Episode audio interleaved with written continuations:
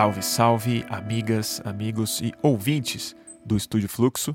Aqui quem fala é Bruno Torturra e a seguir mais um episódio de Disfluência, o nosso nada frequente podcast em que eu tenho conversas muito interessantes sobre o nosso nada fluente, nada simples cenário eleitoral de 2022. É, eu estou aqui é, cercado de tico-ticos no mato, gravando essa introdução, então daí esse barulhinho agradável. É, mas ontem eu tive o prazer de ter a conversa a seguir, que vocês vão é, escutar com o escritor, filósofo, com professor, músico e psicanalista Vladimir Safatli, que esse ano também é candidato a deputado federal pelo PSOL, pelo estado de São Paulo. Seu número é 5033. Essa é a terceira entrevista que eu faço com o Safatli. É, o nosso primeiro encontro foi em 2014, quando ele teve, quando foi uma entrevista muito interessante em que ele nos avisou do que estava a caminho e pouca gente escutou. Ele já percebia a ascensão da extrema direita com uma grande chance de viabilidade eleitoral. Dito feito, cá estamos é, oito anos depois. Safatli agora é candidato com uma fala não menos é contundente, é, mas agora muito mais é propositiva, já que ele está se oferecendo para ir para a linha de frente mesmo, ir para Brasília no parlamento estender o que ele considera os limites do possível na política.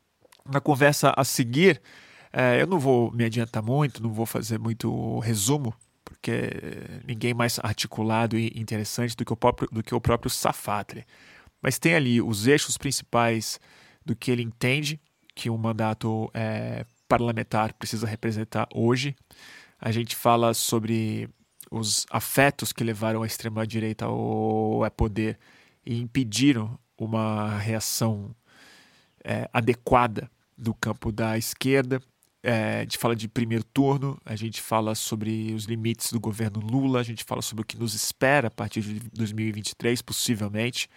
A gente fala sobre sofrimento psíquico, sobre politização da depressão, a gente fala sobre, ah, sobre muita coisa. É, a gente fala até sobre pizza ruim em Brasília. Então eu espero que vocês gostem de ouvir o Safatli, como eu sempre gosto de, é, de escutá-lo. E é, acho que vale bem a pena para quem é de São Paulo e tem a chance de considerar os 50 é, 33 como um voto bastante interessante nessas eleições. Então, com vocês, Vladimir Safatli.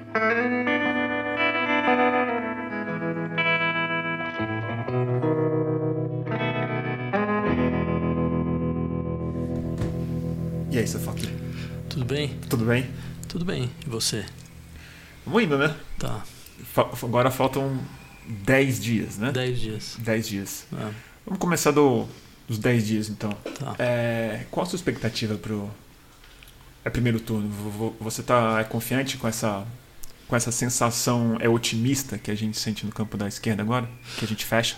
Olha, eu temo que não. Hum. E acho até que seria bom a gente se preparar caso isso ocorra. É, também acho. Porque acho que tem a extrema-direita normalmente tem muito voto não declarado. Né? Hum. Uh, e acho que a gente tem uma extrema-direita muito resiliente no Brasil, né? que vai ficar como um elemento do cenário político e social brasileiro por, por uma década ou duas. Né?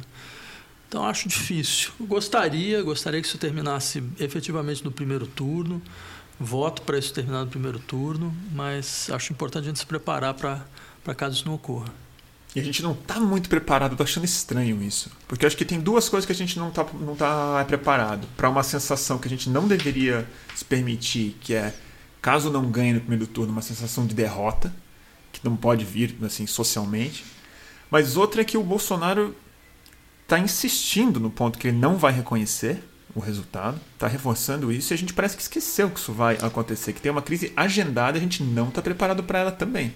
É, acho que nunca houve uma crônica da morte anunciada tão clara quanto essa. Já fazem hum. meses que ele está indicando que não vai reconhecer, que vai criar confusão. E acho que tem várias formas de se criar confusão, né? Depende muito do resultado eleitoral dele. Depende se ele consegue criar uma grande bancada, depende dos governadores que ele consegue fazer. Né? Então, se ele sentir que ele tem força para tanto, ele consegue mobilizar os setores das Forças Armadas que estão com ele, melhor, a Força Armada inteira está com ele, mas ele consegue desrecalcar esse processo. Eu não digo travar, talvez acho um pouco provável que ele trave, mas ele pode criar uma situação que é ingovernável, porque o governo já entra enfraquecido. É o que ele vai tentar, com certeza. Se vai conseguir ou não é uma outra questão, mas que ele vai tentar, ele vai. É, mas você está falando que, que o governo entra enfraquecido. A gente precisa ver até se entra, né? É, é. Eu acho assim, existem vários cenários, na verdade, né? Eu diria que o mais provável, eh, caso a vitória realmente se configure, é que ele vai tentar enfraquecer o governo. Né? Hum, se ele fecha, por exemplo, ao que tudo indica, pelo menos os dados hoje, ele ganha em Minas Gerais. Né? Uh, pode ganhar no Rio, a chance é muito grande. Uhum. Né? E São Paulo vai ser uma batalha feroz, feroz, né? Que eu quero realmente acreditar que não, não vai acontecer o pior, né? Mas se ele fecha os três estados, ele trava o governo. Uhum. Então, o que mostra, inclusive, a importância da eleição aqui. Né? Impedir que, essa, que esse triângulo se configure. A eleição do é Estado, você do fala. Estado, é, Haddad é, versus é, Tarcísio é, versus é, Rodrigo. É. Acho que ganhou uma importância decisiva agora. É, é verdade isso. E, Safatri, a gente conversou em 2014. Foi na primeira entrevista que eu fiz com é, Tigo. Foi logo depois que a sua candidatura ao governo de São Paulo ela foi retirada naquele é, embrólio. E você fez uma previsão que muita gente acusava de paranoico, de exagerado, de dramático, de que o Brasil estava se encaminhando para o movimento de extrema direita mesmo. Né? E infelizmente você estava certo. É, eu queria que você refletisse, na verdade, numa, isso, eu não estou fazendo uma pergunta muito objetiva, mas sobre o que você imagina que está nos esperando daqui para frente em termos não só ideológico, mas dessa nova formação de um sujeito político tá. no, no país? Então, devia, devia ter aberto uma consultoria política na época, não né? podia ter ganho uma grana com é, isso aí. Não, agora já foi. Né? O problema é que, que, é que o seu é cliente que provavelmente é, não teria é, muito, é, é, não ia querer ouvir, muito interesse né? em ouvir. Não, eu diria o seguinte: uh, acho que existe uma configuração global no mundo que é a política ela foi para os extremos. Isso é claro. Isso já, já, é um processo que começou já desde o começo da década, de, desde a uhum. década de 10. Não? A gente já via isso, já estava insistindo. A política foi para os extremos. Eu até lembrava de uma frase do Baudrillard, que o Baudrillard dizia: melhor morrer pelos extremos do que pelas extremidades. Né? Hum. Que era uma maneira de dizer, olha, quando a coisa vai para os extremos, você tem que ir para os extremos. Né? Não tem como. E a extrema-direita, ela impôs uma, uma radicalização do processo político e impôs de maneira muito bem sucedida. Né? Ela hoje é o ator político mundial central. É. Né? Uh, porque ela define a agenda, ela organiza a pauta, certo? Ela, ela mobiliza, ela uhum. bota a gente na rua. Né? Então, só, só, em lugares onde a direita, a esquerda conseguiu se radicalizar de uma maneira ou de outra, esse processo se contrabalanceou. Né? Então já faz muito tempo que eu insisto, não tem outra alternativa para a esquerda brasileira a não ser radicalizar, radicalizar suas pautas, radicalizar sua posição e a, digamos, abrir mão dessa política conciliatória, que ela não, tá, não, não tem nenhum resultado efetivo para a esquerda. Certo? Isso se a esquerda não quiser desaparecer como aconteceu em outros países. Na Itália, ela desapareceu dessa forma, do mesmo jeito que está acontecendo no Brasil. Eram grandes frentes contra o Berlusconi, né? Só que o Berlusconi, bem, continuava, ia, voltava, e a, a, esquerda dentro dessa frente não podia fazer nada mais do que deixar de ser esquerda, porque senão a frente quebrava. Até o momento que você não tinha mais uh, esquerda, um país que tinha, sabe, o maior partido comunista uh, da, da Europa Ocidental, que tinha movimentos autonomistas extremamente fortes, é, né, que impuseram uma, uma dinâmica de ruptura de 68 até 77, quase uma década. Acabou hoje sem, sem esquerda formal. Né? Então eu temo que isso aconteça no Brasil mesmo. mesmo. Estados Unidos também é semelhante o processo que está acontecendo lá. Apesar da vitória do Biden, é muito enfraquecido. Provavelmente Exatamente. ele perde as próximas eleições. Pois é. E o, o, o, você vê, o Trump é uma pessoa que não desapareceu do cenário. Não. não ele, desapare... ele, ele, ainda é o centro da política ele ainda americana. É o centro da política americana, exatamente. Não é. é o Biden. E todas as promessas que o Biden fez, ele não realizou.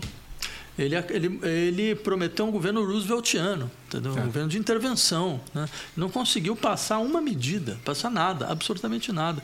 Porque é óbvio, dentro desse modelo, bem, primeiro eu sempre duvidei muito uh, das reais intenções dele. Né? Tem uma análise muito interessante do Wolfgang Streck, quando, quando ele começa, o Biden começa a fazer isso, o Streck fala, olha, bem, até agora é só palavras.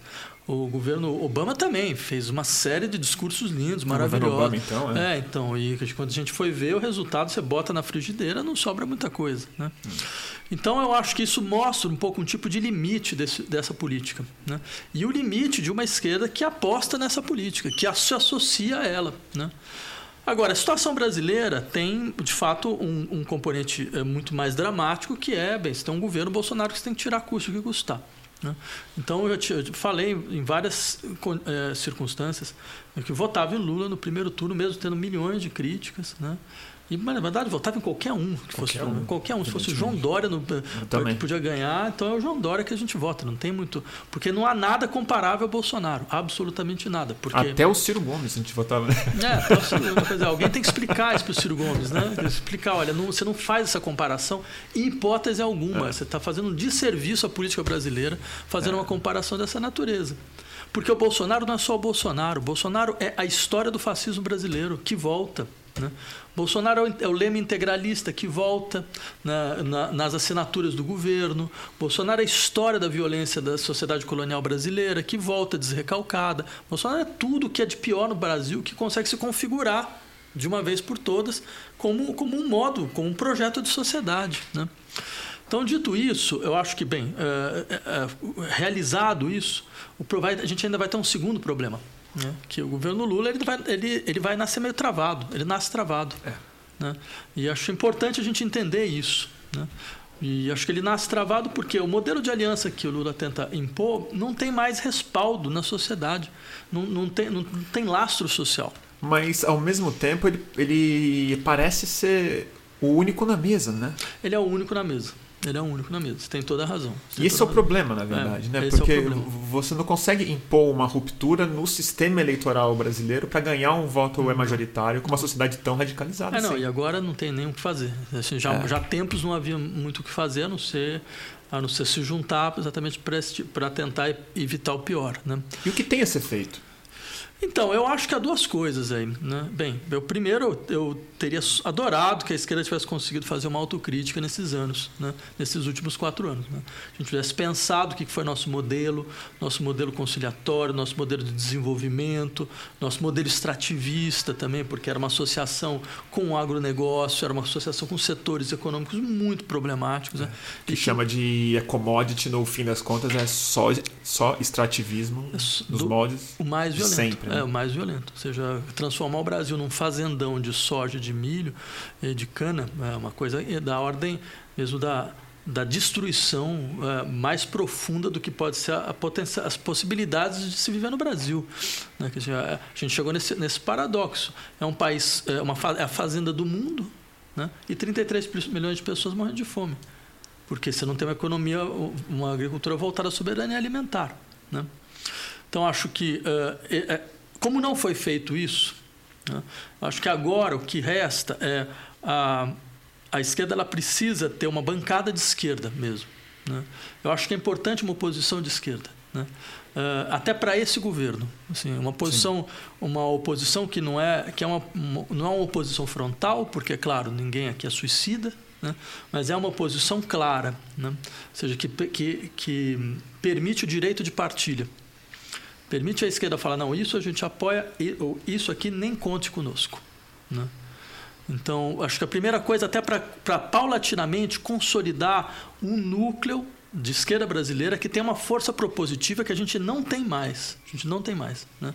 Acho que esse é um elemento decisivo. Dizer, e força propositiva não significa só palavras e propostas. Não, é um horizonte que você cria para a sociedade, que você, você coloque em circulação esse horizonte de novo, para que a sociedade ela, ela tenha, seja capaz de ter a força certo? de entrar em movimento. Né? Entrar em movimento em direção a alguma coisa que ela quer realizar. Né? Então, não, e não um dá... desejo mesmo. Né? Exatamente. É, é, é, desejo mesmo. é algo que a gente, sei lá, veja a ditadura, a época da ditadura militar, que era uma época ainda mais violenta do que agora. Né? Por que, que as pessoas tinham menos medo do que agora? Porque elas tinham um horizonte de expectativa. Elas, elas sabiam mais ou menos onde elas queriam ir. Né? Elas acreditavam que elas eram portadoras de um processo histórico, que a gente ia conseguir criar uma sociedade democrática, igualitária no Brasil. Isso dava força para as pessoas. Tinha uma promessa mesmo. Né? Tinha uma é, a, a política não funciona sem isso. Né? E, e, não fun, funciona só no medo. Já faz. Eu escrevi um livro exatamente por pensar, imaginar sobre isso, porque sentindo que a sociedade brasileira estava passando por isso. Né? E a gente hoje a gente tem uma esquerda que ela funciona na base do medo, em larga medida. O né? circuito dos é afetos, é, né? É, foi. Ótimo foi, livro esse também. Porque gente, é, de fato a gente está junto porque a gente tem medo do Bolsonaro. Né? É isso que nos unifica. Né?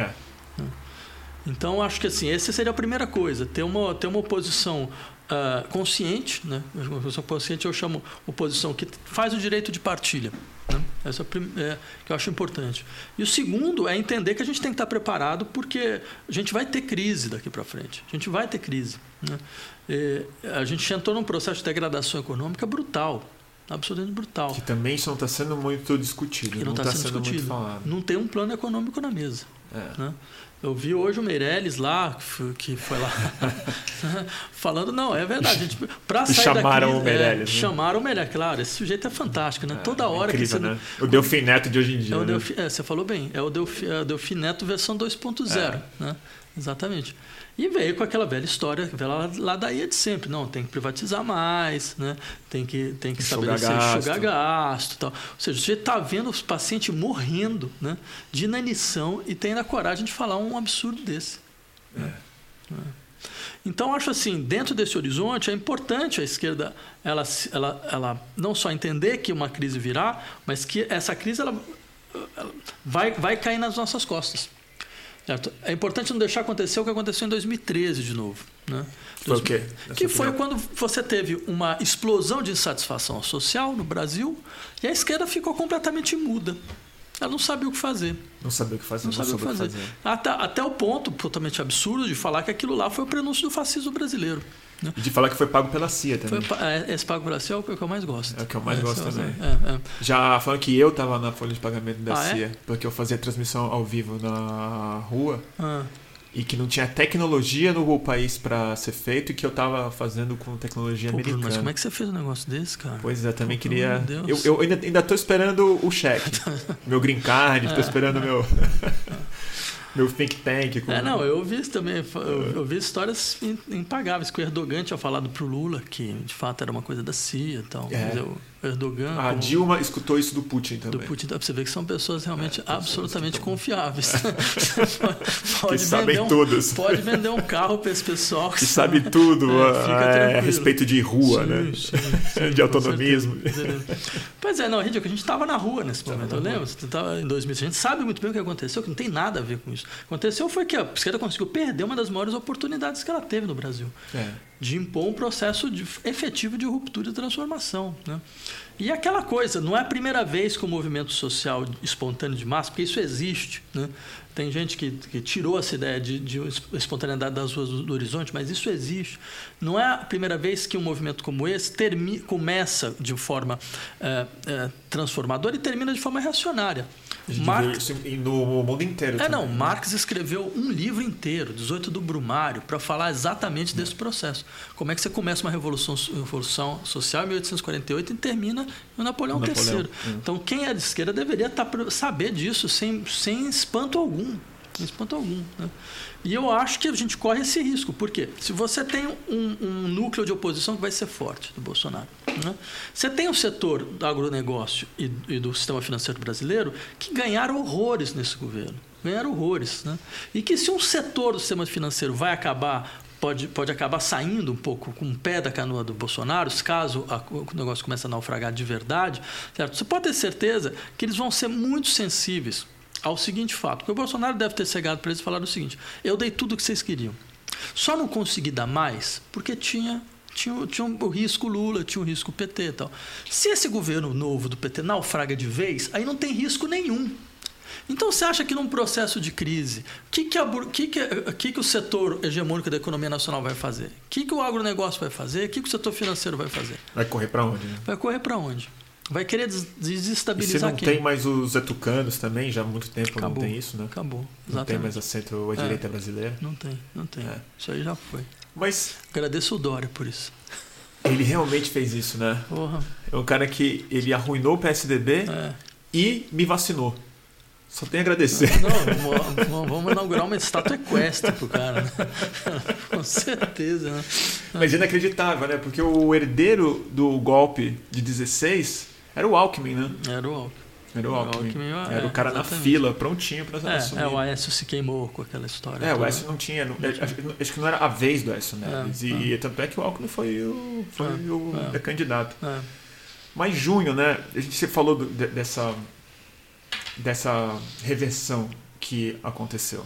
Aconteceu no Occupy, de certa forma, aconteceu no Egito, aconteceu, aconteceu em todos os lugares que houve essas revoluções. A troco de que você acha que isso aconteceu? Porque eu tenho a sensação de que a gente faz uma análise política muito é, correta sobre os processos de insatisfação social que estavam no mundo inteiro e tal. Mas eu acho que a gente observa pouco o efeito da mudança na comunicação e na formação de um sujeito digital novo que, Hum, que virou o, o cidadão é, principal. Eu acho que junho e as primaveras todas têm muito mais a ver com isso, na verdade. Com a, a sensação de um novo. do perfil, na verdade.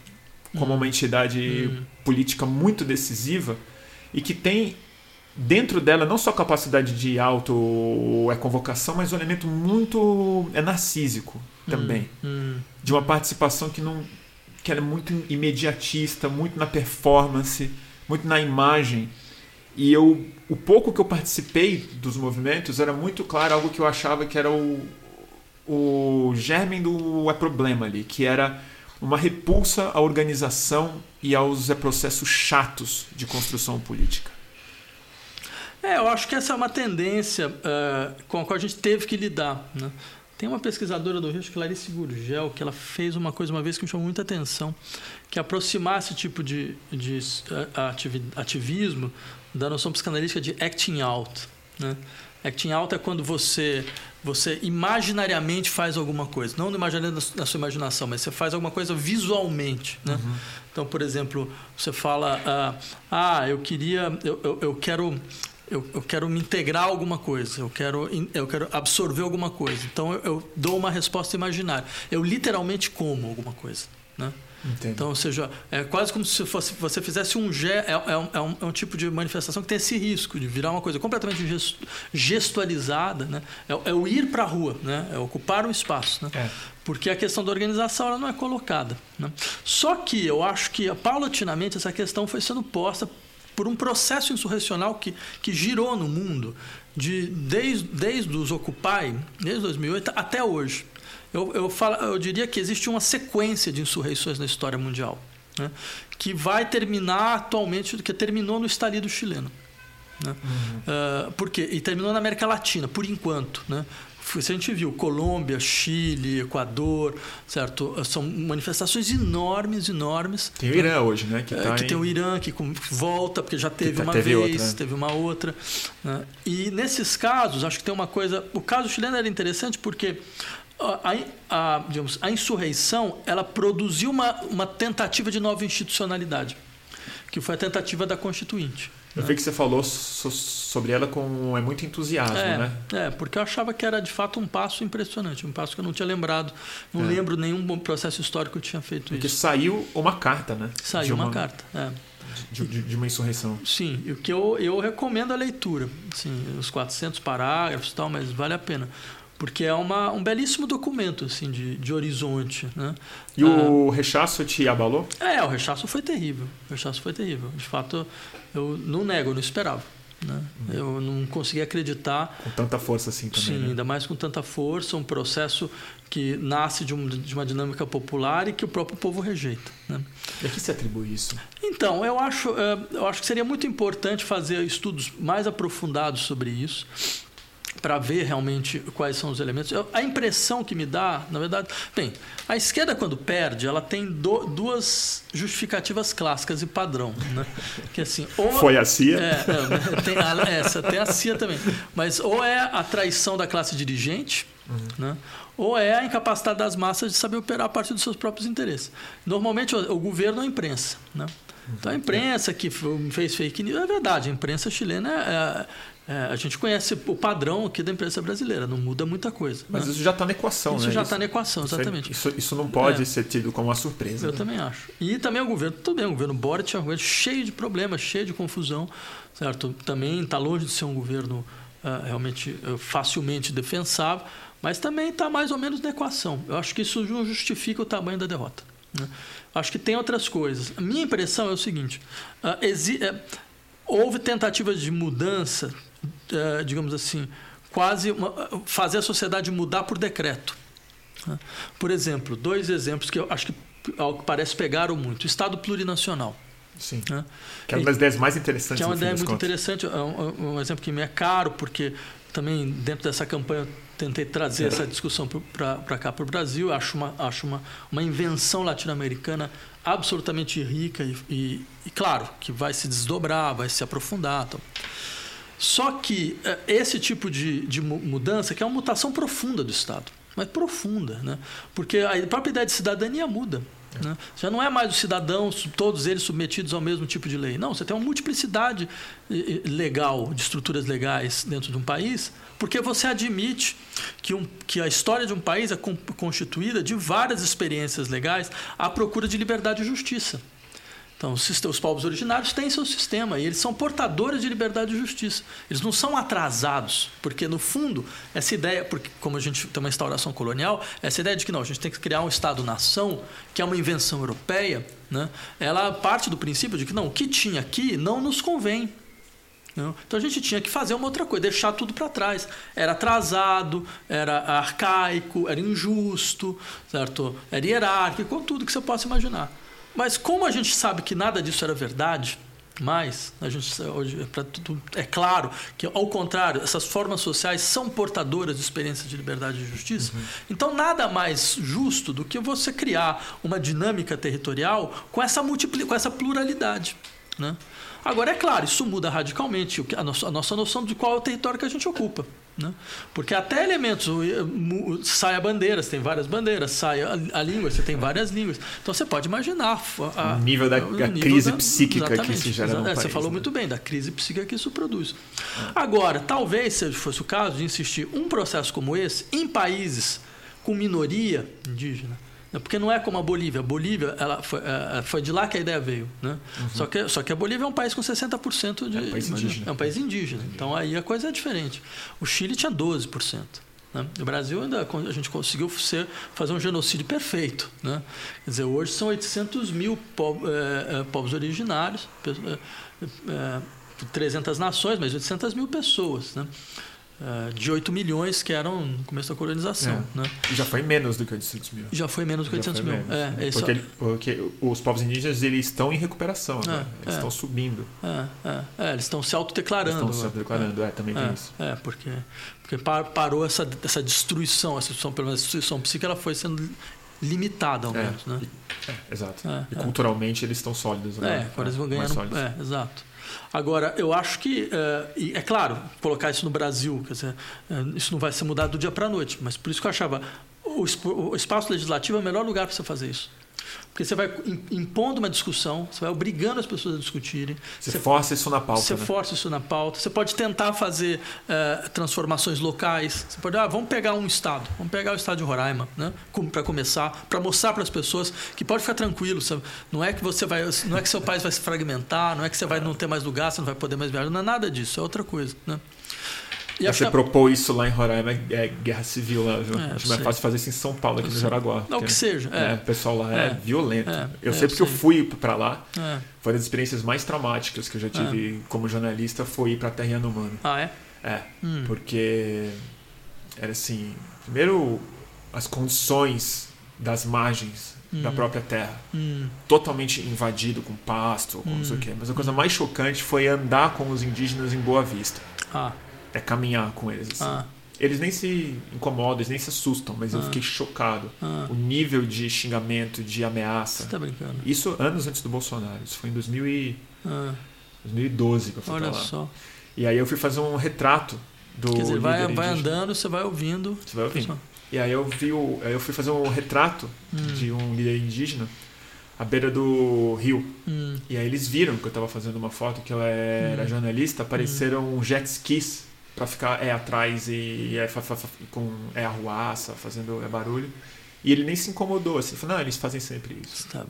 Porque eles entendem que o território é deles, Ah, que eles ah, ganharam. E é ah, bem o que você falou, assim, é uma ideia muito arcaica Hum, hum, de que de que eles estão antes no processo histórico, hum, hum, né? De hum. que a gente está na frente. O Bolsonaro, Bolsonaro é esse cara, ele Ah, fala, sempre ah, fala isso, ah, né? Que um dia eles vão ser gente, É, é. Eles também nós, querem né? ser como a gente. querem ser como a é, gente. É, é. Isso é isso é muito antes do Bolsonaro. É, não, eu acho que isso aí é um elemento constituinte da história brasileira, inclusive o discurso crítico nacional também, também tem lá seu quinhão de responsabilidade nisso. Né?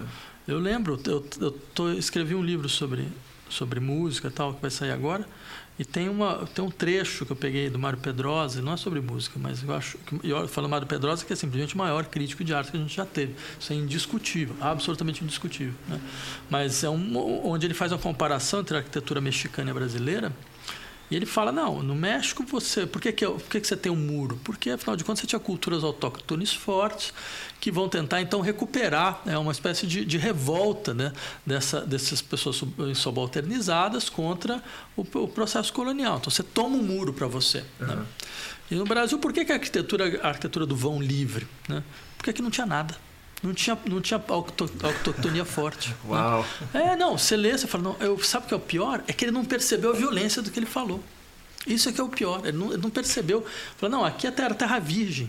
Então, toda essa- todas essas, essas metáforas da terra virgem, do espaço vazio, certo? Do, do, do povo que não se constitui como Estado. Então, quer dizer que não, você não tem uma O novo mundo mesmo, né? Não É, tinha nada exatamente, né? exatamente. Um mundo É. a ser construído aqui. É, né? é. Então a gente ainda é legatário, a gente é tributário disso, né? Eh, que faz com que ah, existe um processo de apagamento, né? mas absolutamente brutal, que passa pela ideia de progresso. né? Quer dizer, isso aí é um entrave para o progresso, um entrave para o desenvolvimento. A gente não tem, a gente tem que integrar essas pessoas, a gente não tem que, ao, ao contrário, pluralizar o espaço, né? que não tem nada a ver com integração. Você pluraliza, faz então com que essas experiências elas tenham força de intervenção. Eles, eles, esses povos são, são, são, são povos, eh, digamos, produtores de futuro. Eles são criadores de futuro. Eles não, são, não, é- não é nada a ser preservado. Eles têm potência de criação de futuro. Né? Então, É, tem esse livro que saiu agora, né? Do é David é Graeber e do Sim, Engro, que sim. é um É. compilado de histórias inacreditáveis, É. muito documentadas, muito É. bem é, articuladas, que é inacreditável É. como o ser humano era basicamente uma espécie que tinha experimentalismos sim. no convívio social, nas regras, nas leis, na sazonalidade, que Não, esse livro é a gente fantástico. cristalizou né, como uma verdade. assim, É. Isso é democracia, isso É. é, o É. percurso da história. Né? O capítulo que eu mais gosto é um capítulo onde ele fala do Candioraki. É, é, o, é o começo do É livro. bem no já. começo, É, exatamente. Isso é muito É. revolucionário. né? É, é, onde ele fala, olha, o que, que acontece quando os jesuítas chegam na América no século XVII e começam a perceber que os povos eh, ameríndios eram mais livres do que os povos europeus. Né? Dizer, o tipo de impacto que isso gera, inclusive para a filosofia política europeia. Você vai ter que explicar, então, peraí, se eles são mais livres, o que, que a gente está fazendo com as nossas. Por que a gente está aqui com as nossas instituições? Qual é o sentido disso? Aí você cria ah, os mitos do estado de natureza, da liberdade que não tem segurança, não tem, não tem aparato jurídico, certo? Que é, que é o de regime da força. Que você está próximo dos é, animais, na verdade. É, né? é, é, Você é. vive em harmonia com a natureza É. e não que eles tenham um sistema de organização Exatamente, social superior. é. Né?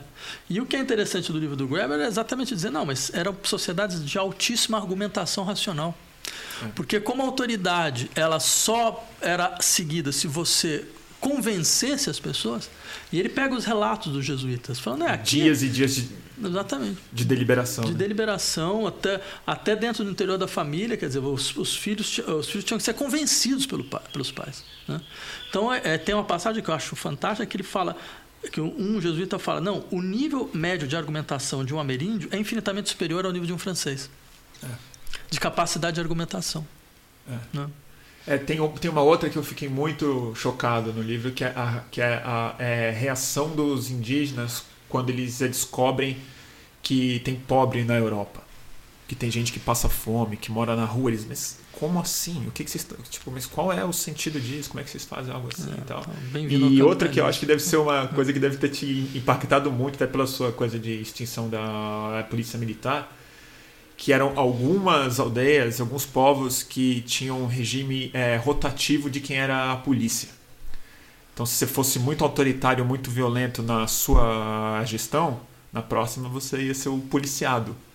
Então se tinha meses que as pessoas tinham uma função de polícia e depois gira para não ter autoridade fixa, para não ter o cargo de monopólio da violência. Não, você percebe que a tecnologia é, social. Muito... E para gente isso, isso soa mais radical que ficção científica. Sim, sim. Soa mais estranho do que a nave espacial indo para Marte, hum. do que para é, colonização de outras galáxias e tal. Não, você tem toda a razão. Você tem toda a razão. É um tipo de tecnologia social que saiu do nosso horizonte né?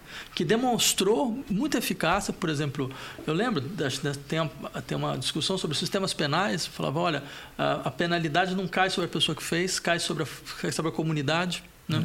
Então, ou seja, isso obriga a comunidade a ser muito mais uh, coesa, é. solidária e vigilante para impedir uma série de coisas. Né? Com resultados, o resultado é que as infrações são muito menores é. no final das contas. Né? Claro. Então, quer dizer, você tem. É, o Estado plurinacional permite que essas experiências voltem, entendeu? E que as experiências possam contagiar outros setores da vida social, colocando em questão é, aquilo que para nós aparecia como um marco de progresso social, desenvolvimento e de justiça. Né? Então, daí a riqueza do processo. Então, acho que é um, é um elemento absolutamente decisivo, fundamental. É. Uh, só que é claro, talvez o, que o rechaço chileno mostrou é como, é como isso vai ser um, uma dinâmica complicada. Né? Porque você lida com os fantasmas originais básicos de uma sociedade. E aí é um processo psíquico mesmo, né? Não é, aí você precisa falar de outras questões que é o que me interessa muito escutar de você, porque uma das coisas na sua candidatura que me deixa muito aliviado, eu vou te falar de ter um candidato falando isso claramente, assertivamente, que é botar a questão é psíquica na frente. Eu acho que nos últimos anos eu sofri disso, todo mundo que eu conheço tem alguma, alguma questão assim, que a depressão e a melancolia é a epidemia do século e ninguém politiza ela. Ela é tratada como uma mazela, como uma doença, como algo que, a, que acontece porque as pessoas estão muito ocupadas, ou muito estressadas, ou não, não fazem esporte, alguma coisa assim, mas é nitidamente a produção de um sujeito psíquico e joga tudo é nas social, costas do indivíduo, exatamente. Do indivíduo e, e, e, de um pobre é terapeuta que vai ter que ouvir isso e achar que ele vai ter que resolver, vai, vai ter que dar uma, uma saída. Eu queria que você falasse um pouco disso, porque uma das coisas também que me deixa bastante preocupado é esse sujeito que foi criado nos últimos, nas últimas décadas, na verdade. É, ele se radicalizou para a direita, possivelmente não porque a direita foi mais é astuta do que a esquerda, mas porque é para onde a força social está o levando, a força econômica, a força é política está o levando. É, é, é. Essa segunda questão, acho que é uma questão bem, bem complexa. Acho que seria interessante mesmo a gente discutir, porque acho que tem coisas é, é, que o Brasil mostra também. Agora, sobre essa, é, esse problema do sofrimento psíquico como um problema político, bem, é, um dos eixos das minhas pesquisas há mais de 20 anos. Né? Uhum. Né? Insistir na, assim, nas dinâmicas sociais do sofrimento psíquico. Né? E um dos, ou, assim, um dos eixos desse tipo de reflexão consiste em dizer, veja, pegando um exemplo, né? Você hoje você tem uma série de pessoas que não trabalham mais no, nos seus escritórios, trabalham em home office. Né? Isso significa o quê? Você implodiu o contato que essas pessoas tinham entre si, dos seus trabalhadores entre si. O contato agora é extremamente instrumental. Você está isolado na tua casa, você está trabalhando dentro da sua casa. Se você tem filho, filha, quer dizer, você ainda tem isso, quer dizer, fica o filho passando a todo momento. Certo? Você não consegue ter o seu Se você tem um marido também que trabalha, ou uma mulher que também trabalha dentro de casa, quer dizer, você está lá direto, você não consegue mais respirar um pouco. Né? Então, ou seja, todas as tensões normais de um processo de relação elas tendem a se duplicar, triplicar.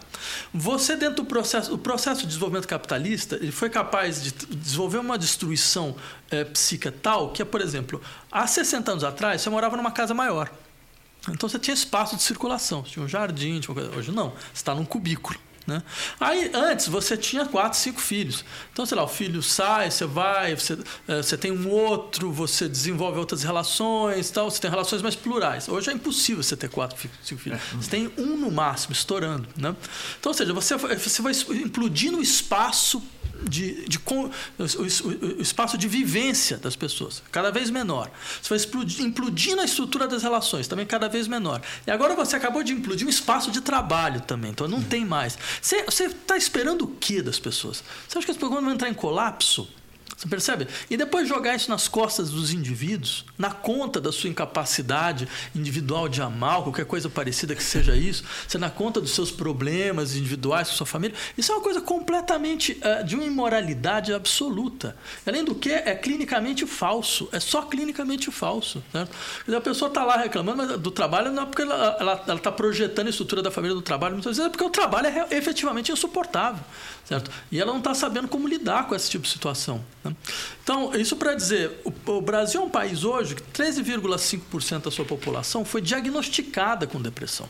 Diagnosticada. Imagina o tamanho do então, problema. Então, você imagina o tamanho do problema. Você, uh, imagina quantas pessoas não foram atrás de um diagnóstico. Né? É o país que tem o maior nível de transtorno de ansiedade do mundo, segundo a OMS. Né? Então, isso mostra que, numa decomposição sociopolítica econômica, é óbvio que você vai, você vai ver dois tipos de destruição: a destruição do espaço, do meio ambiente, que a gente vê quando o capitalismo ele então entra no seu processo mais violento de acumulação de extrativismo, e você tem uma destruição dos sujeitos. Isso é uma destruição psíquica das pessoas, né? que é o que a gente está vendo agora. E eu acho absolutamente aterrador que isso não seja uma questão política central hoje em dia. Se você tem 13,6% tá, tá diagnosticado, é, é a quantidade de pessoas que estão em desemprego no Brasil. Então, se o desemprego é um problema, então por que a depressão não pode ser um problema social também com política social efetiva? É. Né? E a coisa mais estranha que eu escuto quando eu sempre vejo esse é dado, é colocado, que para mim é a prova de que está tudo errado. Toda reportagem de depressão, tem muita, é sempre fala assim, é a maior causa de afastamento de trabalho. Ah, sim, esse é o problema. A gente é resolver isso, é, porque é, a é. nossa produtividade como país está sendo comprometida porque as pessoas estão em depressão. Exatamente. Então, quer dizer, o problema é econômico. Está afetando o PIB. Está afetando o PIB, exato. Mas o fato, assim, se, isso é o que é mais fantástico. Você vê como é um sistema que ele é irracional até sobre seus próprios, seus próprios princípios. Né? Porque se está afetando o PIB, então o mínimo que você podia esperar é que então você vai criar um sistema efetivo de saúde mental, certo? Ou pelo menos aproveitar, por exemplo, o Brasil criou um sistema absolutamente impressionante, que é o sistema CAPS, né? que é o Centro é. de Atendimento Psicossocial. Foi uma conquista assim, de, um, de, de, de décadas, sabe? É. Desde o final, começo dos anos 80, de lutas, uma luta antimanicomial que vai se consolidando. De, de vanguarda uma, no próprio mundo, né? Vanguarda no mundo. Acabar não, com o manicômio. É, não tem sistema no mundo que tenha extensão do brasileiro. Né? Você pode ver, lá, teve a Lei Basaglia nos anos 70 na Itália, certo? Você tem a psicologia de psiquiatria de setor na França, mas, mas assim, do tamanho do brasileiro e com a profundidade que o brasileiro teve, articulando assistência social, é, escuta clínica, certo? É só o Brasil. E esse sistema está completo, está tá, tá destroçado. Esse governo destroçou o sistema. Né? Destroçou, por exemplo, você tem três tipos de CAPS. Tem um CAPS infanto-juvenil, você tem um CAPS de a, a, alcoolismo e drogadição, você tem um CAPS aí mais geral. Né?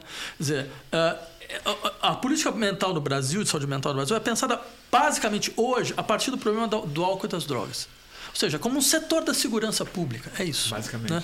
E aí entra as comunidades terapêuticas de cunho religioso, com, com um tipo de abordagem totalmente inadequado, absolutamente inadequado, fazendo um trabalho absolutamente deplorável, deplorável. Né? E, e retirando uh, um sistema que deve, a força, o dinheiro de um sistema que deveria estar sendo ampliado Tá? Os seus profissionais deveriam estar numa situação financeira muito, muito melhor do que a precariedade na qual eles se encontram agora, porque a população toda está precisando. E eu insistiria ainda mais um elemento: o, o, o sistema deveria ser, ser ampliado no sentido de também ter as condições de, de oferecer um outro mais um serviço, que é o que a gente poderia chamar de escuta clínica de longa duração que é o que você faz, que eu faço, que todo mundo de classe média faz, que é a famosa terapia, exatamente. Que você vai lá, fica dois anos, fica três anos, tá? Você fica, que é, todo, todo mundo de classe média sabe, do Brasil sabe o quão importante isso é. Né? Só que se você não é de classe média, não tem alternativa. Para você não existe esse serviço. Né? Não existe, você não consegue pagar. Se você paga porque você tem um, um, psicanalista, por exemplo, que tem mais, tem mais sensibilidade social e permite que você também pague uma quantidade módica, mas já, já entra dentro do processo transferencial todo complicado, porque o sujeito está sabendo que ele está lá por favor. Não? Porque tem, tem a boa vontade de alguém né, que permitiu, que, porque o preço real é outro, que não é, isso não era normalmente o espaço onde ele deveria estar. Então, está tudo, desorga, tá tudo desorganizado, nada de, deveria estar acontecendo como está acontecendo dessa forma. Então, se você tivesse policlínicas públicas vinculadas ao sistema CAPS, certo? É, operando é, nas, nas, periferias, não só com a. Porque hoje a gente tem algumas coisas parecidas, mas são ações individuais, são ações de certos coletivos, ações heróicas. Heróicas. Heróicas. Sim, mas que precisaria ter uma base de sustentação. E mais para demonstrar que é. Que é possível, que é exatamente. é possível você do que para mudar a sociedade de verdade. É. Falo, claro que você muda os indivíduos, faz muita diferença, mas. É, é. A gente vê é, sempre os mesmos poucos poucos exemplos que a gente é capaz é, de dar, né? É, é, a iniciativa Belo Monte, isso. as clínicas de rua, Sim. o pessoal lá na Vila Tororó. Sim, é que, eu, que é assim, é, de fato, é heróico. Belíssimas ações, só, só elogios mesmo, é. mas o Estado precisa, precisa E é aí que a igreja evangélica surfa tranquila, Exatamente, é aí que é. os coaches crescem, sim, né? Sim, que... sim, sim. É, não, a igreja e... evangélica tem uma força de assistência, que é uma assistência, assistência social e assistência psíquica, é óbvio. Né? Não tem como não crescer num país como o Brasil. Então, acho que essa questão deveria ser uma questão central da política hoje em dia. A gente está discutindo mesmo. Então, peraí, como é que você vai fazer para financiar? Inclusive, tem até uma sugestão né, de financiamento. A gente tem imposto sobre grandes fortunas, que nunca foi, nunca foi regulado. Né? Assim, que é uma das coisas, isso, isso entra para a história da galáxia como um, um, um dos exemplos mais brutais, mais brutais do que pode uma, de, o que pode uma elite financeira de um, elite, é. de um país. Né? Você trava uma lei constitucional. O, o imposto tá sobre grande é. fortuna é o único imposto constitucional é. E, tá, e, é o único que não, é, que não é, aplicado. aplicado. E ainda é tratado como um assunto é polêmico. Eu sei porque está sempre no pinga-fogo que fazem com algum candidato, é majoritário, para o Senado, para a, a, a presidência, é o aborto, a legalização da maconha, jogos e impostos sobre grande fortuna. Isso como se fosse polêmico, como, como se fosse algo assim que racha a sociedade. Ah, a, gente, a, gente, pode discutir sobre esses quatro. Né? É. Imposto sobre grandes fortunas não tem discussão, porque isso já foi constitucionalmente aprovado. É. é uma vergonha que a Constituição E não é polêmico do ponto de vista demográfico, que é só uma questão assim, nem entra nas outras pautas, a gente, a gente pode entrar, a gente deve entrar, mas nesse ponto, se você pergunta para qualquer pessoa na rua, fala, claro que sim. Né? Não é uma questão polêmica. É polêmica para a grande imprensa, porque é. ela também vai ser taxada. Porque o seu, também, seu, os, seus, os seus barões também vão ser taxados, também vão, vão ter que contribuir, vão ter que colaborar. Certo? Eu só lembraria o seguinte: eh, nos Estados Unidos, na época do Roosevelt, né, uh, o imposto uh, para a pessoa física era de até 88%. 88%. Roosevelt tentou colocar em 93%. Né? Você teve na Suécia, chegou a ter imposto negativo, assim, passou de 100%. Entendeu? É. Num, num, dado momento, acho que na época do Olof Palmer. Né? Ou seja, é, o que isso significava? Significava que a, a, sociedade obriga radicalmente as pessoas que têm ganhos suntuosos que elas tenham uma obrigação de solidariedade social. Essa é a ideia. Né? Então, é, é, não é só isso. Por exemplo, imposto sobre herança. Uh, nos Estados Unidos pode chegar a 40%. Veja, eu estou falando dos Estados Unidos, olha só que vergonha. Né? No Brasil, o imposto no, no, estado de São Paulo não chega a 4%. Não chega a 4%. É. Chega a 4%. Né? Hum. Então, não é à toa que por isso, por exemplo, uma parte da elite norte-americana prefere, antes de morrer, criar entidades filantrópicas, porque ela passa tudo por alguma coisa que fica com o nome deles. Entendeu? E chamam de filantropia. E né? chamam de filantropia, mas é só uma forma de você escapar. É, claro. escapar do imposto sobre herança. É um né? incentivo, na verdade, para o cara é. fazer isso. Pelo menos alguma coisa coletiva é, sobra. Né? Exatamente, né? exatamente. Né? Então, acho que uh, isso, esse é um ponto que acho fundamental. A gente poderia pegar esse dinheiro, vincular o imposto sobre grandes fortunas para ampliação do SUS e do sistema CAPS. Né? Você resolve o problema. Né? A gente poderia criar uh, imposto sobre lucros e dividendos que o país não tem e vincula, por exemplo, a, a educação média. É. Cria educação média para todo mundo. Você percebe? Alternativas existem. É uma questão de simplesmente lutar por elas. E tem que vocalizar, né? Porque isso que eu acho o mais triste que a esquerda no poder, eu acho que ela não conseguiu fazer, ela não pautou a sociedade mais. Eles abdicaram o papel de liderança social e assumiram só o de papel de governo mesmo, que foi um grande erro, porque eu não sinto que houve uma politização mínima no, nos anos em que a esquerda teve o púlpito no fim das contas, de explicar para as pessoas o que significava o imposto que estavam tentando passar. Eu acho que é um paradoxo, a gente poderia chamar de paradoxo da social-democracia, que é mais ou menos o seguinte: por exemplo, eh, nesse país de social-democracia nos últimos 30 anos, tinha sempre a questão do voto de imigrante. Né? Ah, a princípio, todo mundo era a favor do voto de imigrante, né? mas não era o momento. Não era adequado. Né? Então agora não dá, mais para frente não dá. Aí foi cada vez menos saindo da pauta. Hoje já ninguém mais coloca essa questão. Né? Porque a extrema-direita pauta de outra forma. Né? Então, ou seja, exatamente por essa capitulação contínua, eles não queriam explicitar o que era a verdade. A verdade é, eles não queriam voto de imigrante. Pura e simplesmente, eles não queriam. Entendeu? Eu diria, essa esquerda que faz esse tipo de jogo, ela deveria, ao menos, sabe, ter a honestidade de falar: nós não queremos o imposto sobre grandes fortunas. Porque a gente quiser, se a gente quisesse, a gente teria tentado. Entendeu? Simplesmente. Mas acha que não quer mesmo? Não, eu acho, eu acho, eu acho. Acho porque ah, vai, primeiro vai dar mu é, muita atenção, muita atenção entre pessoas que fazem parte do consórcio de governo de esquerda. É, é né? E, inclusive, setores da esquerda que também subiram, foram junto, entraram. Então, hoje tem grandes fortunas. Também entendeu? ficaram bem é, ricos. Né? Advogados, advogados em que tem grandes fortunas. E que também, pô, por que você vai ter que contribuir? Né? É melhor você pegar um avião e ir embora. Né?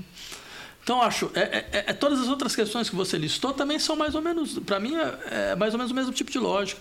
Bem, aborto, a esquerda não quer. Porque se ela, se ela quisesse, ela teria tentado. A legalização das drogas, a mesma coisa. Né? É. Mas, mas, mas aí você não acha que é por medo mesmo? Não. Essas pautas específicas? Não, não. Até porque essas pautas, elas mobilizam. Olha como ó, um dos setores que sustenta o governo uh, argentino hoje, que é o, o, o, governo enfraquecido, são as feministas. Com certeza. E sustenta com toda, com toda a força. Isso porque eles entregaram, né? Porque eles entregaram alguma coisa. Entregaram. Exatamente. Então você percebe, você criou uma base. É como os pobres com o Lula, Exato. no fim das contas. É, né? Ele é, entregou algo. É, é. Pouco é uma, que seja, mas ele entregou. É uma base que vai com você até o fim. Então é uma, é uma questão simplesmente de inteligência política. Né? Porque assim. Uh, é claro, o, o, ah, o país não tem maioria para isso. O país não tem maioria para nada. Não é assim que funciona a política. A maioria você cria. Entendeu? Você, você vai, é. apresenta a lei uma primeira vez, você perde, mas coloca a discussão em movimento, você utiliza a sua capacidade de articulação, de mobilização, de debate, vai criando uma maioria. Na, na, na França não existia maioria para uh, para votar contra a lei, um, ah, contra a pena de morte. Não existia. O Mitterrand impôs a, pena, a, a, abolição da pena de morte contra a maioria da população francesa. E olha, a gente está falando do social-democrata, entendeu? Quer dizer, ele impôs, pura e simplesmente, não queria saber se tinha ou se não tinha maioria. Hoje, to, a maioria a favor da, da abolição da pena de morte é absoluta na França. Né? Ou seja, ele, ele foi na frente do processo, ele forçou o processo. Né? Ele deu um, um exemplo do que, que é ação política quando você está no governo. Ação política é isso. Você vai forçar a sociedade aí onde ela não quer ir. Né? Você vai, você vai abrir espaço. Então, é, foi isso que o Bolsonaro fez. E né? foi isso que o Bolsonaro fez. Com você toda a burrice dele, né? com toda a incompetência, é. a incapacidade dele, o cara fez exatamente, exatamente, isso. Ele fez o impossível possível e majoritário. Se tornar possível. É. Você tem toda a razão. E ganhar uma eleição majoritária quase no primeiro turno. E tá aí, mesmo se perder, não vai ser derrotado. É. Não. Mas você acha que ele vai preso? A gente tem essa obrigação, né?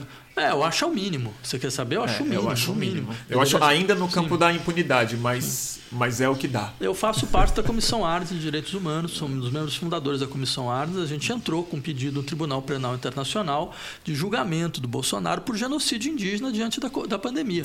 Eu acho que ele tem que ser julgado por, por, por crimes como esse, inclusive. Né?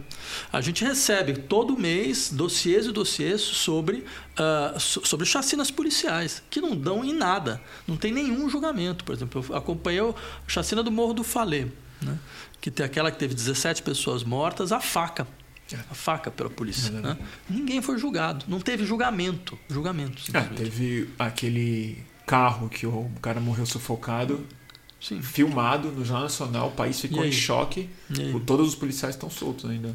Ele é ele, Bolsonaro, pessoa, é diretamente responsável por isso. É, Diretamente responsável. Enquanto presidente da República, ele é diretamente responsável por esse tipo de ação policial, pela generalização da ação policial, pelo tipo de incentivo que ele deu. Se você tem policiais que pegam um, um carro que estava completamente, não, não tinha nada a ver com a ação, dão 81 tiros do carro, como aconteceu há uns dois, três anos atrás no Rio de Janeiro. Né? Você, você, No Braga Neto. Exatamente. Era o interventor. Exatamente. exa- 81 tiros. Não só ninguém foi julgado, como ele falou, não, a polícia não, não o exército não comete chacina. Isso é normal, isso é normal. Se, se ele, se ele, ao eu falar que ele, quando ele fala que isso é normal, ele legitima isso. Então, essa legitimidade impulsiona o processo. Ele tem responsabilidade penal com isso. Tem responsabilidade penal. É isso para falar dos, dos crimes que não estou falando dos crimes rasteiros do Bolsonaro, que no fim das contas talvez sejam os mais fáceis de responsabilizá-lo, porque não tem essa cadeia de comando subjetivo, né? Mas assim, corrupção, dinheiro Sim, vivo, sim, é, é. sigilo de todos os crimes que eles, esse cara cometeu. Você, você acha que tem a chance dele ir em cana? Olha, eu acho que é, um- como você falou, é uma obrigação fundamental do país. Obrigação do país. E eu diria mais, antes dele ser presidente, eh, eu lembro quando eu fazia comentário no Jornal da Cultura. Eu lembro. Ele Você falou que é, tinha que ser preso. Ele tinha que ser preso pelo, por apologia à tortura. Só isso já, já, é, já é razão para cadeia. Né? Tinha que ser perder o mandato naquele momento. Se, se a democracia brasileira funcionasse, a gente não teria Bolsonaro. Na hora do impeachment, você fala. Não, né? antes, É, antes, do ele, ele impeachment. subia, ele já subia, na- É, ele no, subia. no plenário, falava, não, porque como, hoje é o dia da- do aniversário do coronel Urso, não sei o quê. É. Na primeira dessa ele tinha que ser, tinha que ser expulso. É. Você não teria Bolsonaro. Mas aquele voto que ele deu no impeachment, eu sei que devia ter saído preso, caçado, tudo certo, mas você sabe que eu acho que ali foi a hora mais adequada, entre grandes aspas, que ele falou, porque ele tirou o véu do que estava acontecendo lá. É, ele mostrou, exatamente. Ele tirou o véu que era um golpe. Ele mostrou que, bem, De pô, qual é, era o espírito que estava atrás do que estava acontecendo. Pela minha família, É. pelo meu netinho, É, não sei o é. quê. Mas qual era a raiva que estava sendo manifesta ali em cima de uma mulher que foi da luta armada, que comandou o exército depois, que foi removida sem nenhum crime. E ele foi o cara que lembrou do que não estava sendo dito. É, você tem razão. Ele mostrou. Escancarou. Escancarou o processo. Ele Escancarou o mostrou processo. que quem estava ganhando naquele momento era o porão da ditadura militar. E Só o Jean Willis com a coragem de dar resposta Foi, ele, né? foi. Foi, uma, foi, um, foi um gesto nobre dele mesmo. Foi. Foi um gesto importante. Saiu exilado logo em seguida. É, é, Diga-se de passagem. Cuspe custou caro. Custou bem caro. É. Safato, outra que eu queria discutir um pouco.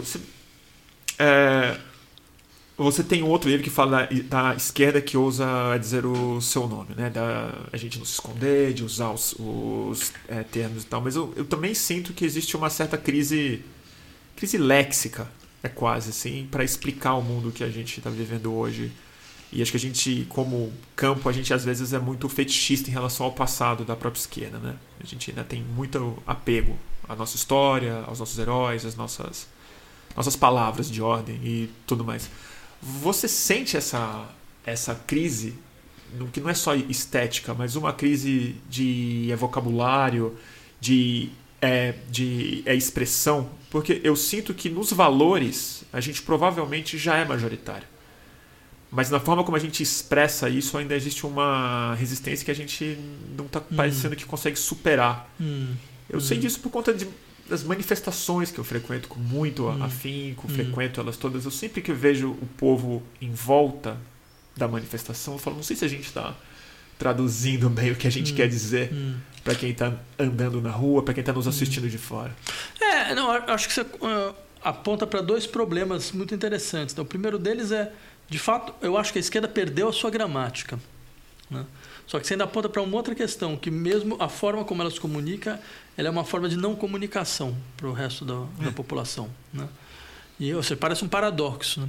Porque, mas eu acho que as duas coisas estão vinculadas. Porque a esquerda perder sua gramática significa ela não consegue mais descrever a gramática das lutas sociais a não ser através do vocabulário daqueles contra os quais nós nos combat nós combatemos. né? Eu posso dar dois exemplos do que eu entendo por isso. né? O primeiro deles é assim: veja como no campo da esquerda a ideia do empreendedorismo cresceu. Cresceu muito. É. Sim, a gente fala em empreendedorismo periférico, a gente fala em empreendedorismo social, certo? Como se o empreendedorismo pudesse ser uma forma de emancipação possível. Né? Como se não fosse ao contrário, a expressão mesma da servidão. Né? Como se não fosse fato, o fato de que o empreendedorismo não é uma forma de ação. O empreendedorismo é uma forma de violência.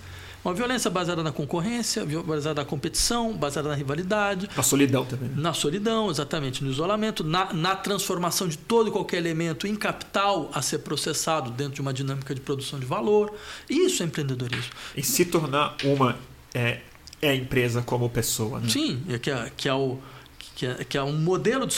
A gente só parou um pouco de falar isso porque começou essa discussão na universidade e as pessoas começaram a falar: mas espera aí, mas como é que eu posso criticar o fato do sujeito ser empreendedor de si mesmo se eu vou chegar e falar: não, mas na favela tem um empreendedorismo periférico? Não tem um, tem um claro. problema, tem um problema.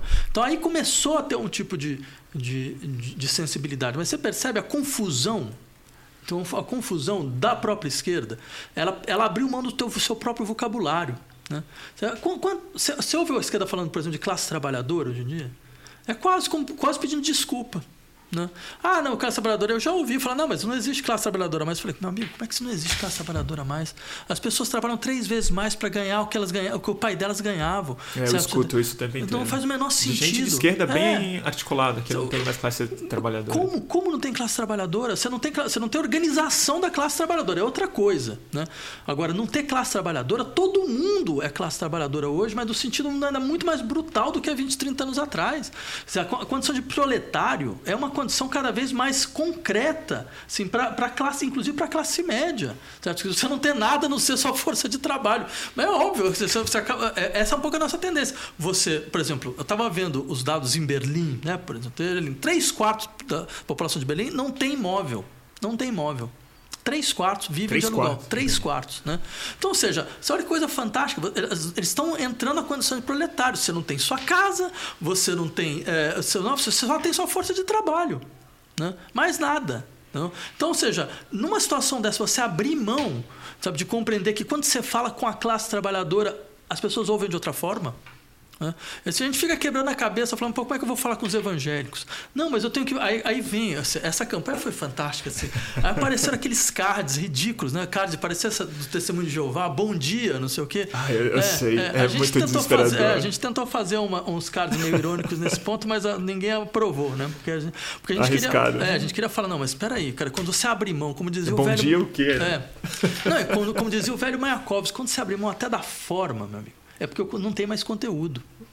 Não, assim, não existe isso, uma forma qualquer para o seu conteúdo. Não, a forma define o conteúdo, porque você já não tem mais o que falar. Né? E aí, quer dizer, numa, você percebe, no horizonte como esse, onde você, você vai sair tentando. Por exemplo, pega os evangélicos, então você vai tentar falar com eles. Você não vai conseguir falar com eles desse jeito. Você não vai falar com eles mimetizando, uma coisa que inclusive a gente não é. Tá na cara, né? É, tá na cara. Vai lá, dobrar o joelho, né? Levantar o braço, começar a orar. Não, tudo bem, os evangélicos não dobram o joelho. Mas você vai lá fingir que você tá lá, começar a falar em línguas estranhas também. Vai fingir tipo que é, coisa. É, é, é, exatamente. Não tem o menor sentido, além de ser completamente ridículo uma coisa dessa. No entanto, essas pessoas são espoliadas, são trabalhadores espoliados, que se você fala com eles nesse nível, você tem alguma coisa a dizer. Eles estão deprimidos, estão eles deprimidos, são trabalhadores, são trabalhadores, estão com medo. Exatamente, estão numa situação precária, estão tudo uberizado, sabe? Não sabe o que vai acontecer. Se, se o sujeito fica doente, ele não vai ter para onde correr, não tem mais décimo terceiro, não tem mais adicional de férias, não tem mais eh, seguro-desemprego, não tem mais não tem mais licença maternidade, não tem mais licença paternidade, e você fica falando com ele, jogando cardzinho, entendeu? Com, com, com girassol atrás e bom dia na frente. Isso é uma coisa, você percebe onde a gente conseguiu chegar? Isso é completamente inacreditável que a gente chegou nesse ponto. Né? É. é uma infantilização muito louca dessa campanha também, né? As, as danças, é uma coisa muito doida. Sendo que, e aí tem uma coisa engraçada. Um dos elementos, me parece, fundamentais dessa recrudescência da extrema-direita, dessa, dessa, dessa instauração de uma dinâmica fascista dentro da extrema-direita, é o fato de que você. O que, que eles fazem? A comunicação deles funciona por quê? Porque ela simplesmente mimetiza o tipo de comunicação da indústria do entretenimento, da indústria cultural. Por exemplo, eu eu estava vendo uma dessas coisas, estava tava no hotel perdido no meio do nada, né? E aí não tinha nada para fazer. Eu liguei uma televisão e apareceu lá aquele History Channel. Né? É, incrível. History Channel. History Channel, é, vai dizer, History Channel, né? Então lá, documentários, né? Eu falei, ah, legal, deixa eu ver um documentário. Aí, Aliens do passado. Sim, sim. Apareceu o documentário assim, uh, vem, os vampiros, uh, desculpa, os alienígenas eram vampiros. Né? Exatamente. Eles descobriram que os vampiros, na verdade, eram alienígenas. Claro, estavam procurando integrar, integrar o sangue é. para desenvolver novas formas, não sei o que, blá, blá, blá. E todas as mutações possíveis, mutações de forma. Então. E tudo num discurso que mimetizava uma lógica assim, de documentário científico. É. Né? Então aparecia alguém que era, era, deveria ser um especialista em vampirologia de não sei da onde, né? e estava falando daquela maneira toda empolada, impostando. E aí todos aqueles discursos. É tudo bem. Só que o mais engraçado é quando deu o, o, o, o clique do, dos comerciais. Aí apareceram ah, umas chamadas para os jornais de informação. E era o, o mesmo tipo de fala, é. o mesmo tipo. Você não conseguia distinguir o que era informação e o que era entretenimento. Ou seja, com uma indústria cultural como essa, é óbvio que você vai ter um tipo de discurso como esse discurso da extrema-direita. O que, que eles fazem quando falam, ah, mas eles, eles, eles infantilizam o discurso, eles fazem, eles fazem como se fosse um, um grande, sabe, um, um grande filme ou qualquer coisa parecida. Sim, mas você já impôs à sociedade tudo isso. Certo? Isso não foi uma invenção da extrema-direita. Isso foi uma invenção que a gente naturalizou. A democracia liberal criou esse tipo de discurso social. Através da, eh, aí vem, menos, a escola de Frankfurt serve para alguma coisa é. na vida. Pelo menos isso, para falar. Você está percebendo o que aconteceu? Você, você achava que isso não ia contagiar o espaço político? Você acha que isso não ia contagiar o discurso político? Quando você circula, quando você fala, não, mas isso é um saber possível. Sabe? Isso é uma. sabe? Por quê? Por quê? Então por que, que eu não vou acreditar em fake news? Por que eu não vou acreditar na Terra plana? Claro. Eu, vou, eu, vou, acreditar em vampiro que é, que é, que é extraterrestre, eu não vou acreditar. É sabe, natural que emerja coisas assim. É, é você natural. percebe? Não, é total, você naturalizou é. completamente esse tipo, de, esse tipo de colocação. Então o problema é que eles se alimentam. Eles se alimentam do eixo natural e normal da circulação de informações e de entretenimento da nossa sociedade. Né? Ou seja, um pouco de crítica cultural poderia nos, nos, livrar disso. E aí, para fechar de uma vez por todo esse círculo, o que acontece é que você vai vendo a esquerda mimetizando o mesmo tipo de discurso. Porque achando que funciona. Porque né? achando que funciona. Achando exatamente. que dá é, resultado. É, é, que vai dar resultado. Não, eu vou conseguir alcançar, vou conseguir falar com as pessoas. Vou você furar vai, a bolha. Você vai furar a bolha. É, furar a bolha é uma boa. Né? Furar a bolha eu acho fantástico. Você vai furar a bolha sobre que condições, meu amigo? Sobre que condições? Você está percebendo? Você, a, a, bolha já te furou. Esse é, é o problema. É. Você, você, a bolha já, arrebentou com o seu discurso, já não tem mais discurso. Sabe? Você fala, você fala como, como seu inimigo. Sabe a revolução dos bichos do hora? Você fala como, como, como patrão agora. É isso.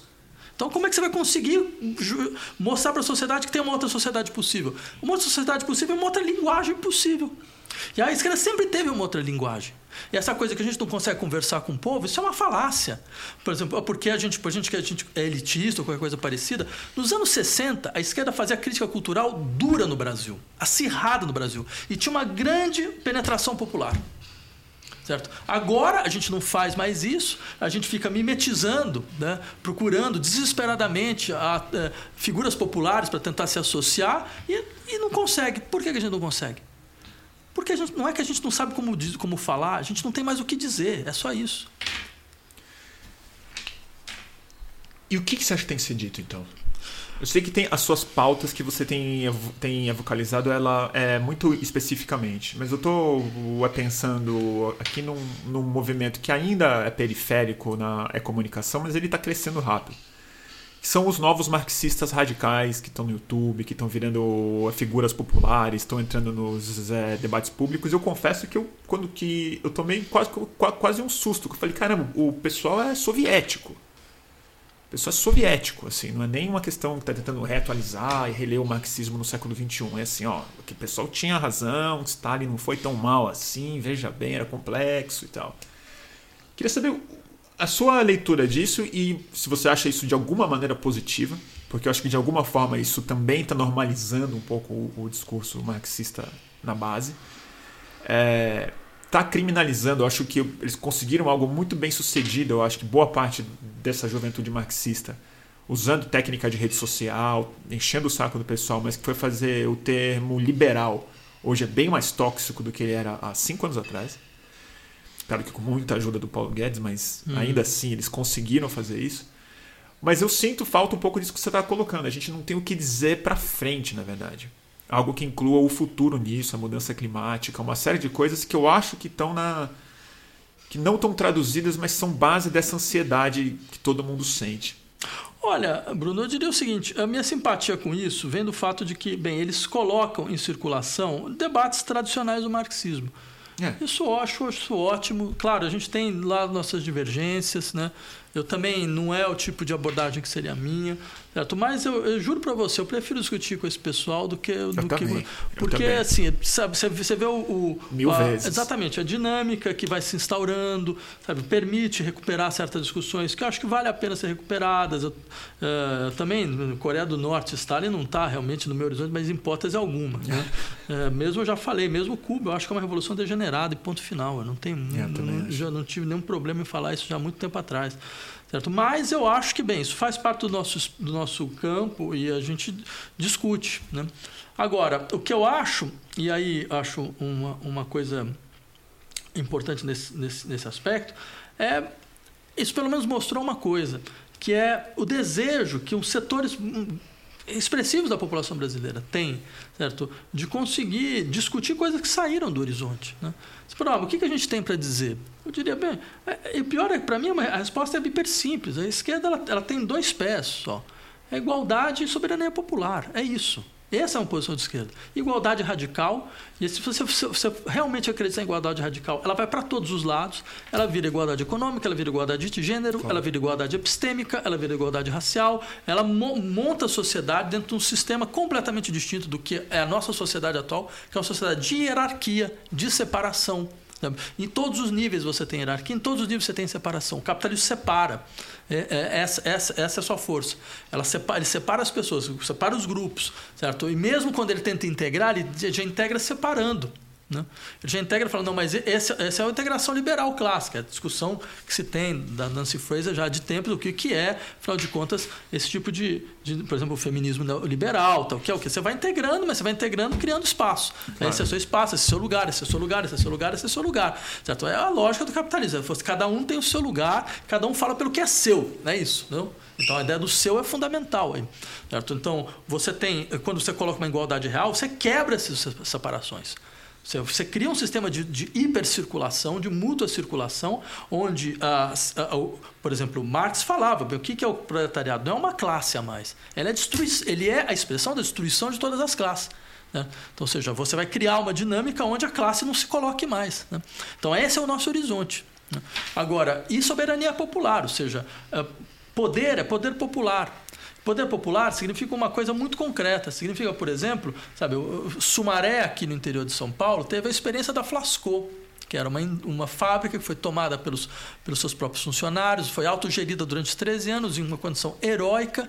Uma fábrica, inclusive, isso é um dado absolutamente fantástico. A gente estava lá, a gente foi lá ver a fábrica, que está agora sem luz, uma situação hiper difícil.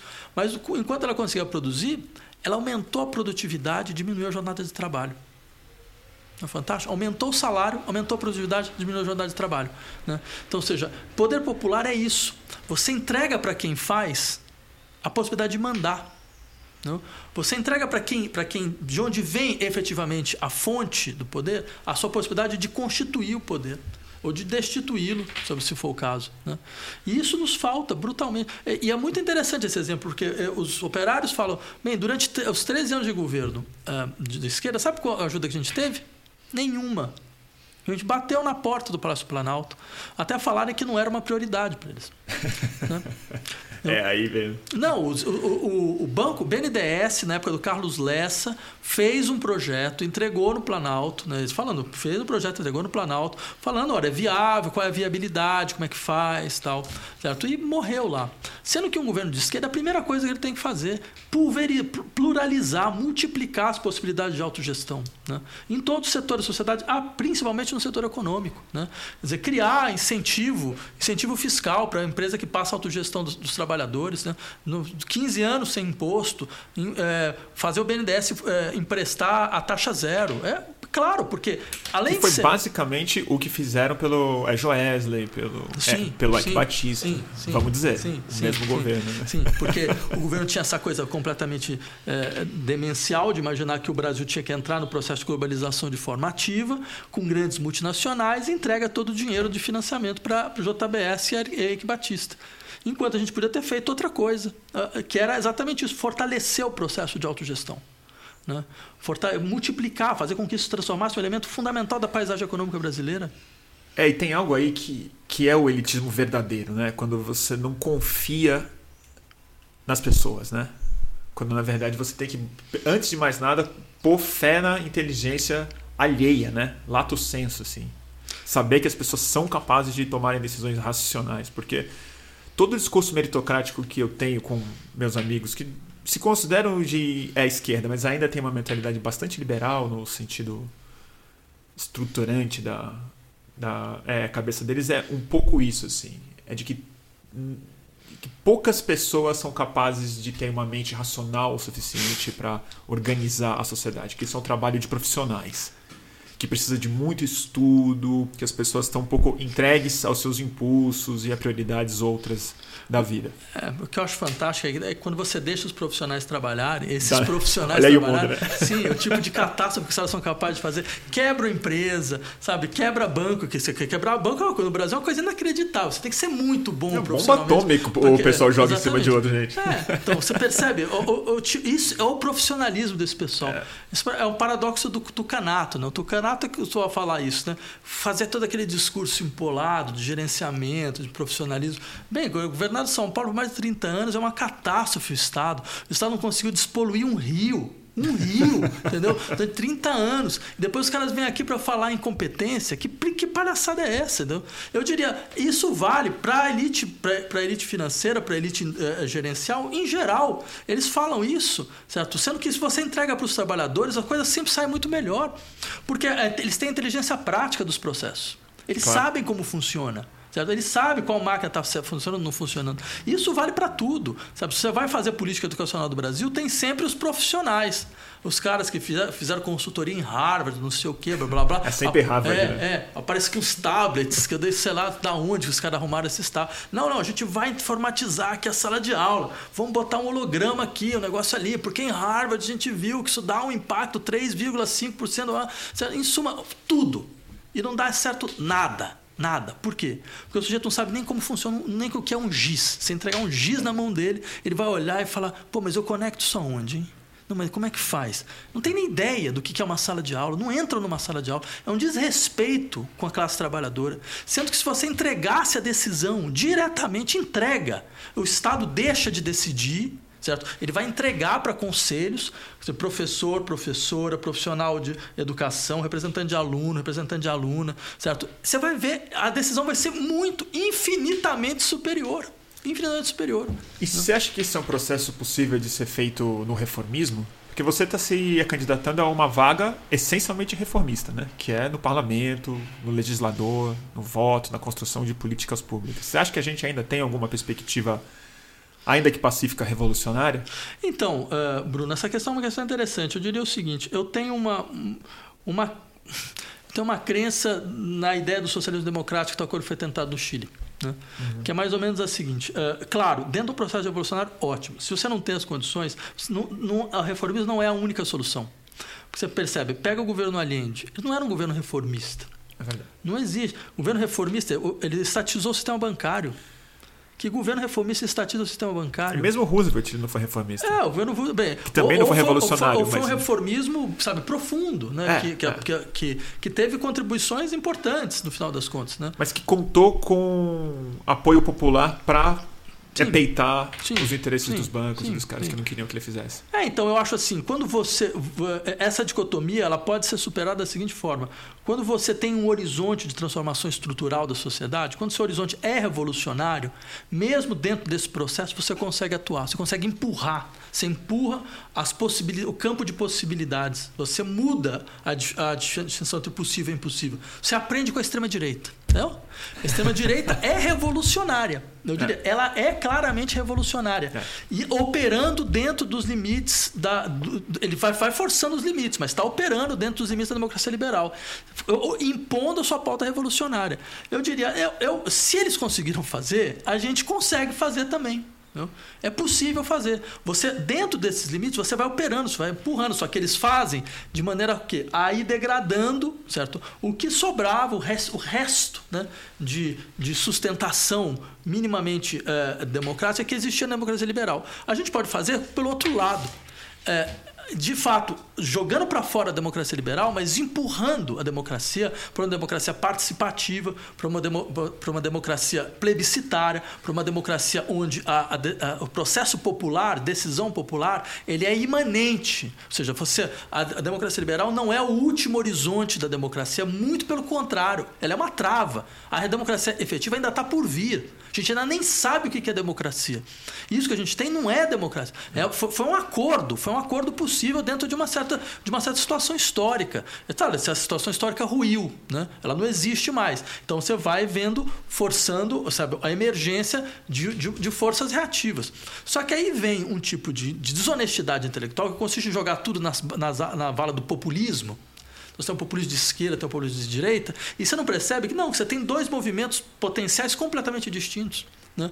Um vai, vai ter, não, não, vai querer preservar, muito pelo contrário, ninguém está querendo preservar a figura de uma liderança que, é, que tenha força carismática de organização das demandas sociais. A gente está querendo tirar isso de uma vez por todas, descontrolar a sociedade, criar uma sociedade descontrolada, onde ninguém controla, certo? Porque você tem essa confiança na capacidade imanente das forças sociais de se auto-organizarem. Certo? E de conseguirem estabelecer uma dinâmica nesse sentido. Né? Então, eu acho, eu acho triste, porque, por exemplo, para isso a gente teria, teria que ter organizações de esquerda que já tendem a trabalhar com isso. E, no entanto, as organizações de esquerda do Brasil elas são completamente hierárquicas, são completamente, elas são difíceis. Então, tipo, então tem é mais um, um horizonte a ser modificado. Né? E é interessante você falar isso no Brasil, né? Porque eu acho que a gente tem uma vocação gigante para a auto-organização, como a própria vida periférica do país prova dia sim e dia sim. É, assim, todo dia é o fruto de que esse país não entrou em colapso por conta da capacidade do povo se auto-organizar. e acho que na pandemia isso ficou mais do que evidente. A gente teve um presidente que foi inimigo do socorro social e não teve uma explosão social pela capacidade do povo e dos movimentos é, sociais de se auto-organizar. Sim, você tem De fazer uma gestão de saúde pública, de é, informação, de distribuição de alimento, de organizar ensino, que sobrou de saúde pública, feita pelo próprio povo. Bem, mesmo que se fosse uma coisa assim, de você tentar é, resolver uma enchente com um balde de água, né, porque esse tipo de problema exige uma macroestrutura de proteção. Né? É. Dizer, o, o, pobre comunidade que está lá lutando com os recursos que tem para conseguir se defender, certo? Quer dizer, tem uma disparidade entre o que ela consegue mobilizar e o que é necessário dentro de um processo como esse, que é só dramático. Né? É.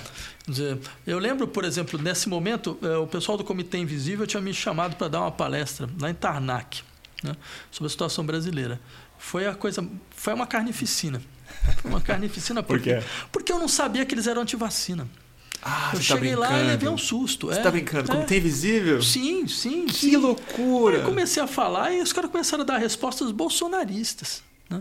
Aí, um dado momento, eu falei: não, mas peraí, cara, vocês não estão entendendo que vocês têm o mesmo discurso, tem o discurso da extrema-direita brasileira? Tipo assim, não, cada, a saúde é uma coisa que cada um cuida, cada um individual. É uma coisa como, como o Bolsonaro dizendo: não, se eu me infectar é problema meu. Né? Falei, mas cara, olha, vocês estão numa cidade de 300 habitantes. Que doideira isso. É no meio do nada. É uma coisa. Meu país tem 220 milhões de pessoas. Sabe? As pessoas estão são lotadas uma em, cima, uma em cima da outra. Certo? Só São Paulo, tem, na região metropolitana, tem quase 20 milhões de pessoas, se eu contar tudo. Entendeu? Você não pode. É, é, é completamente irresponsável você falar uma coisa dessa. E mostra limitação política. Você não está vendo que você está jogando uma escala ínfima. É muita miopia. É muita miopia, é exatamente. Muita miopia. E aí, para mim era claro, falar, olha, essas coisas você precisa, não adianta você fazer uma crítica abstrata ao Estado. Você precisa de uma macroestrutura que não seja o Estado, seja outra coisa. Mas você não pode abandonar a ideia de uma macroestrutura de proteção. Até porque a gente vai enfrentar as décadas mais mais tensas possivelmente da história humana, Sim. né? Com a mudança climática, se a gente não tiver superestruturas e uma organização é, imagina, poderosa, científica, é. de, de capital, de organização de de trabalho vai ser. Não, as, migra as migrações climáticas que já começaram. Aí vai ser complicado. Sim. Aí não tem auto-organização ah, que ah. segura. O sujeito né? saindo Seca. da sua região porque não consegue mais plantar, porque não tem mais nenhuma condição climática de fazer nada, né? não tem mais água. Né? E aí não tem, não tem mais falar volta para o seu país, porque não tem mais espaço, não vai ter mais espaço de vida. Né? Então, claro, a gente está dentro de, de, de, de, desafios que, são, que exigem uma macroestrutura de, de, planificar, de planejamento e de organização, né, de proteção. Né? E a gente não tem, não só a gente não tem, como a, gente, a esquerda abandonou essa discussão. Abandonou. Né? É, é porque ela tem a discussão do território. É uma discussão fundamental, claro. Mas a vida, a vida está entre o território e a estrutura.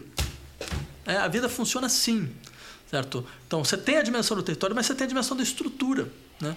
E que não, não, não, não é só o território. E a gente, essa parte a gente abandonou simplesmente porque a gente não sabe como lidar. É só isso.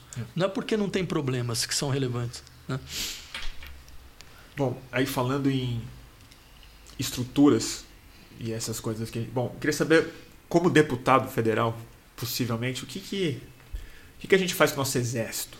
Falando em grandes estruturas de Estado e coisas que de alguma forma são ultra reais, estão aí, estão armadas, é, e ao mesmo tempo, de alguma maneira, a gente precisa de algum tipo de, de aparato que seja capaz de impor força nas gigantescas máfias que estão destruindo o nosso patrimônio natural, nosso patrimônio cultural, os povos indígenas. O que você acha que a gente precisa fazer em termos de recomposição da força do Estado, da força violenta do Estado, frente ao que a gente tem instalado. Claro, não, o exército é uma parte do problema. O exército é exatamente a força que tem destruído. Ela é. é. ela destrói o espaço, destrói o meio ambiente, tem uma ideia positivista, tosca do que significa soberania nacional. E todo político respeita. Exatamente, exatamente. É. Seja é por força ou por. Se tem, um, res... se tem um, um, horizonte de atraso nacional, não são os povos originários. O atraso nacional é o exército, é. são as forças armadas, é. certo? que vivem num positivismo tosco do século XIX, que vem tudo isso como um atentado à soberania, à soberania nacional, que entendem uma ideia de soberania nacional que é, que é uma coisa completamente uh, violenta, brutalizada. Certo? O exército, quando quando estava... E é também mentirosa. E né? mentirosa, é. Hum. Não, o exército ele, ele foi capaz, as Forças Armadas foram capazes, nos anos 70, quando inventaram a tal transamazônica, né? certo? de tratar a floresta amazônica como um inferno verde. Inferno verde. É. Inferno verde. É. Né? A gente está tá vencendo o inferno verde. Você percebe? Isso, isso é muito interessante, porque isso sim é arcaísmo. Sabe? É um discurso teológico Sabe? Porque, de fato, é, é, é, vem, vem a experiência colonial de nós, nós estamos aqui para retirar essas pessoas do inferno né? para salvá-las, para educá-las. Né? Então a floresta continua com essa marca, que é, que é a marca a marca do selvagem. Do né? selvagem, exatamente, do, do que é não celeste. Né? E tudo isso. Né? Então o que acontece? Isso sim é a herança arcaica do Brasil. Então, o que fazer com o exército? Eu acho que tem que fazer com o exército três coisas. Primeiro, uma depuração do exército. Né? O exército nunca, nunca colocou é, longe de si, nunca tirou fora de si aqueles que fizeram parte da ditadura militar. O senhor, o senhor Heleno, o general Heleno, fazia parte da ditadura militar, porque fazia parte do gabinete do Silvio Frota. Esse cara não devia estar tá, tá no exército já há muito tempo, há muito tempo. Devia ter sido afastado. Todas as pessoas que tiveram algum tipo de relação com a ditadura militar deveriam ter sido afastadas. Bom, o Bolsonaro foi, né? Mas foi porque ele, era, porque ele foi inapto, é. porque ele tentou, tentou enfiar uma bomba no quartel. E fez greve. E fez greve, entendeu? Então, ou seja, é, essa acho que é a primeira coisa, precisa de depurar o exército. A segunda coisa, você, você tem que voltar para o quartel. Mas você acha que tem o que depurar? Você ainda, você ainda tem generais. a tem... minha questão é essa, assim, a gente, se, se, a gente fizer um expurgo real no exército, acha que sobra quanto? Maravilha, ótimo. tem sobra alguém pouco mesmo, né? aqui? não, não, sei quem reclamando. Tem alguém aqui? Para mim está tudo bem, sem problema nenhum. Né? Claro, acho, acho assim, o horizonte ideal é um processo do qual, bem, o exército, o exército da América Latina sempre foi um risco. Sempre é. foi um risco. E pena que agora é a hora ideal de fazer isso. Sim. Né? Sim. Porque eles estão absolutamente desmoralizados. O que eles fizeram no Brasil nos últimos quatro anos é tipo é a hora de sucatear mesmo, né? Sim, sim. Agora, o que eu, eu, eu, eu seria por, seria também por uma maneira de fazer isso, o fim do serviço militar obrigatório. Que isso é uma, uma pauta que a gente queria colocar, né? Ou seja, o, o, exército não tem nenhum direito sobre os corpos dos cidadãos e das cidadãs. Ele não pode exigir que os cidadãos e cidadãs se apresentem. Não tem direito algum, algum. O máximo que você pode ter é um, um, um exército profissionalizado, certo? ou seja, pessoas que vão lá porque querem, né? Uh, e entram como uma profissão, como qualquer outra. Né? Então, acho que isso, isso, também é uma maneira de você, você ir tirando a força do exército dentro da sociedade brasileira. Porque o exército sempre tem essa espada de Damocles nas pessoas. Né? É. Qualquer momento ele pode, exato, ele pode falar, não, tá, claro. ah, excesso de contingente? Não, agora não tem mais excesso de contingente, é, ele, ele, é o homem armado na, na, na sala, né? É, exatamente. Que todo mundo sabe que está armado. Exatamente. A pessoa que está aqui na sala com é 45 na cintura. Você, você tem toda a razão. Você não vai se meter com ele. É, é. É, e a terceira coisa que eu acho é obrigar as Forças Armadas a fazer uma meia-culpa sobre a ditadura militar. Mas a gente tentou o mínimo né, disso com a Comissão da Verdade e ali, vamos dizer, foi o, a hora que eles falaram, agora chega, vamos... Havia todas as condições, é, eu diria, é, é, e mesmo antes, porque eu acho que a gente deveria ter utilizado os momentos de alta popularidade dos governos. Né? A gente teve governo que teve 84% de popularidade, exatamente para colocar, para fazer a depuração para afastar as pessoas, para trocar o auto coisa que o Bolsonaro fez. O Bolsonaro fez. fez? Trocou ele o comando trocou inteiro, o comando quando, inteiro. Quando ele, quando ele não é gostou. Exatamente. Ou seja, a gente precisa ter feito isso. E não teve golpe. E não teve golpe. Não teve quartelada, Não a pessoa ficou nada. quietinha depois. Muito porque ele, porque ele, tem, porque ele, é, ele é são as Forças Armadas. Né? É. As Forças Armadas ela joga com esse, com esse discurso, mas na verdade é- são as Forças Armadas no poder. É. Né? Então a gente deveria ter feito isso. Né? Ah, na Comissão da Verdade, ah, ah, você, você- vo- claro que você tinha, teve reação, você teve reação em todos os países onde, onde, onde existe Comissão da Verdade. Se a gente teve na Argentina, teve no Chile, teve tudo no outro lugar. A reação era uma coisa completamente esperada. O que não era esperado era dar, era dar voz à reação. O que não era esperado era o jornal entrar e começar a falar, olha, tá vendo que absurdo? Né? Assim, nesse ponto, a grande imprensa fez um trabalho miserável, Miserável. miserável, miserável. Ela devia, ao contrário, É terrível ter, exatamente, ter estigmatizado essas pessoas, falando, olha só, mas o que, que, que é isso? Você está querendo o quê? Defender tortura? Eu lembro Né? de ver gente falando isso na Rede Globo, que era. É revanchismo Sim. da Dilma quando ela era da luta Claro, armada. claro. O tal. setor da, impre- o setor- esse setor da imprensa todo apoia a ditadura militar até o final. Alguns saíram ano, um pou- alguns anos antes, alguns anos antes só. Certo? Então, ou seja, não- eles também eles integraram para si esse discurso de que não, eles foram também vítimas da ditadura militar. Então, eles, eles, eles, eles governaram juntos durante quase, quase as duas décadas. Quase as duas décadas. E alguns foram até o final, até o último dia. É, eles né? não cobriram o comício da Zé Direta já. Ah, bem, tem isso. Na Rede Globo não cobriu. É, você lembra essa, essa história, né? Eles ela, jun- ela explica como se fosse uma festa pelo aniversário de São Paulo. Aniversário de São Paulo. É, exatamente. exatamente, É, é. aniversário de São Paulo. É. Não, é, são, isso virou um case internacional de jornalismo. é inacreditável, Você, né? você vai em universidade de jornalismo, você usa, ó, tá vendo o que, que você, como é que você pode Ah, eu fazer lembro, aquela nos anos coisa do- 90, aquele documentário é, o, é Além do Cidadão sei Kane, do que- exatamente. da é, BBC. falando é. só, aqui é, É. fichinha É. do É. Roberto Marinho. É, é. Então aí dá para entender, mas sendo que o que a gente deveria ter exigido era outra coisa. Era não que E você acha que o Lula vai... Você acha que, ele- você- acha que ele tem interesse ou não, vontade de fazer? Não, não. não, acho que não, acho que não. Não é da índole dele também, né? É, não é uma acho que questão de Não. erro es- estratégico. Acho, acho, que não é da visão que o Lula tem so- sobre política e sobre o país. Esse processo de acerto de contas com a ditadura deveria ter acontecido no primeiro ano do governo. Deveria ter esperado 12 anos, sabe? Terceiro governo, governo Dilma, para começar uma comissão de verdade. É, mas é estranho que a gente cobre isso do Lula só, sendo que teve FHC antes. Sim, não, que, aí. que é- também foi exilado. Porque eu, que eu não espero nada. Do outro eu ainda espero É, alguma é, coisa. Esse aqui eu não espero absolutamente nada. Porque você tem toda a razão. Era a primeira coisa que se deveria ter feito no governo Fernando Henrique. Na era democracia, fazer, né? Exatamente. É, democracia. era fazer, suspender a lei de anistia, né? Eh, fazer os julgamentos, fazer o modelo argentino. Suspende a lei de anistia, faz julgamento, bota o pessoal na cadeia e pronto, resolveu o problema.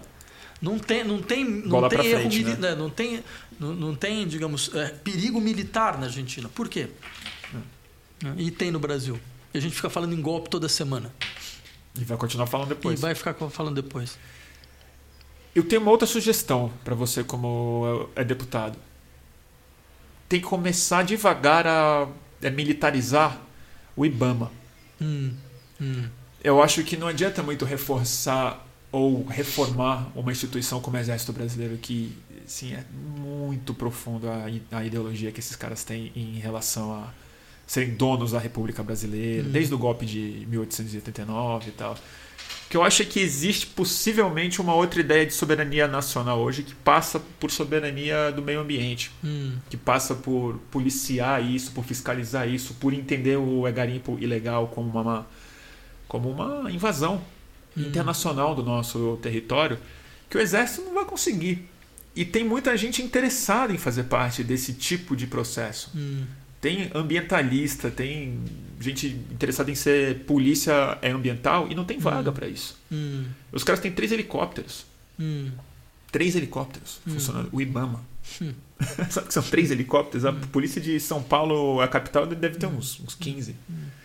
É, eu... deve, ser, deve, ser a quantidade que um CEO do Santander tem, né? É, para é. ir para casa é, de fim de semana dele. De semana dele. É. é. Isso é um projeto. O Exército reivindica para si esse papel. E nos hum. últimos anos eles se provaram tão cúmplices, na verdade, hum. que acho que a hum. gente tem condição, pelo menos, de fazer dos órgãos fiscalizadores do hum. meio ambiente uma nova fronteira de é, essa é uma, soberania uma nacional. É, é. Porque os caras, eles são polícia, o Ibama. Hum. Hum. E a gente não, não os entende assim. A gente entende como órgão fiscalizatório. É verdade, verdade. Eles são hum. polícia. Hum. hum. E eu, uma vez eu entrevistei o diretor do IBAMA, que hum. foi afastado é, pelo governo Bolsonaro logo no, no hum. primeiro ano. Um cara fenomenal. E ele me falou isso claramente. Ele falou assim: o, o, que as pessoas não entendem é que a gente é polícia. O que o Bolsonaro está fazendo é acabando com uma, uma polícia. polícia. Ah. ah, não, interessante. a gente não traduziu isso direito. Ah, ah, ah. Safato, não sei se você está atrasado. É, que horas são? 10 para as 4. 10, 10, 10 minutos. Ah. A gente nem falou da sua campanha, na verdade, né? É. Como é que tá a sua, a sua campanha? Me cobra sempre. Mas eu, eu, eu ponho isso na introdução é, direitinho. Começa a animar não, tal, vamos dar o, seu, embora, número, né? dar o seu tá, número e tudo, tá, mas eu é. queria saber da sua campanha. Tá, então, uh, bem, a campanha ela é uma campanha que ela ganhou corpo, na verdade, até de forma surpreendente, surpreendente para mim, né? Porque ela foi uma campanha que teve algumas decisões que alguns veriam como decisões suicidas. Né? Uma delas foi não ter agência de publicidade, foi de fato uma decisão, certo? Foi é, basear a campanha em um corpo de pessoas que eram voluntárias, que não eram profissionais da política, né? que não vinham de, de campanhas políticas, tal. Entre outras coisas, para a gente poder ter a autogestão dos processos, ou seja, para a gente poder de fato fazer a campanha que a gente queria fazer, né? porque para mim era claro, era um dos saldos que seria importante era mostrar que uh, é possível fazer um tipo de discussão que não é a discussão que a gente tem feito atualmente. Né? É possível a gente, a gente colocar um tipo de discussão não personalizada, sabe? Então, não, não ficar falando os atributos da pessoa, né? Uh, que, que isso é uma coisa que, que, infelizmente, tem muito na esquerda. Tem muito. Né? Ainda mais nesse momento onde, sei lá, algumas pessoas elas vão votando em, em outras por causa da pessoa, né? de como ela é, do que ela é, tal, não sei o quê, Sim. sem sem querer saber, afinal de contas, não, mas espera aí, mas o que, que ela está realmente propondo, né? Como se fosse uma coisa quase assim, a persona vale mais do que do, do que o que ela consegue mobilizar dentro de um debate, do que ela consegue falar, não, mas eu tenho essa, essa, essa, essa ideia. Como se as ideias fossem uma coisa completamente inócua. Você vai, você aposta como um cheque em branco numa pessoa. É uma coisa com, é, a gente achava que isso era uma coisa de, de direita, né, da direita que então o sujeito tem uma relação meio meio salvacionista, não, isso é um troço que está forte, mas de uma força tão grande na esquerda que a gente falou não, a gente vai fazer uma campanha não personalizada, né? vamos agir de outra forma, né? e, e fazendo tudo errado, começou a dar tudo certo, de uma certa forma. Né? No sentido de que a gente foi tendo um crescimento orgânico, a gente foi conseguindo ocupar espaços, a gente se percebe as pessoas querendo uh, efetivamente saber mais, discutir, certo? Uh, fazer circular suas próprias experiências. Então. Agora, tem uma questão de escala, né? que a gente vai descobrir isso daqui a 10 dias. Né? Que eu não saberia como medir, porque. Muito difícil, é, porque né? também eu essa é a primeira campanha que eu faço. Né? A primeira e a última. Né? A última, a você última, acha? Sim, sim. Não, não porque seja ruim, nada disso, não é isso. É porque minha concepção de democracia não cabe você ficar, você ficar ocupando esse tipo de espaço continuamente pela mesma pessoa. Né? Porque... Mas mesmo que você perca a seleção, você não pretende disputar outra? Não, não, porque eu acho que é, é importante fazer as coisas circularem. Né? Acho que mesmo perdendo, e se a gente pelo menos mostrando que, é, que há um campo de de, de, formas de intervenção, de debate. Podem ter outros nomes que pode podem ter outros assumir nomes, isso. Sim, sim, mas acho isso é, tem que ter.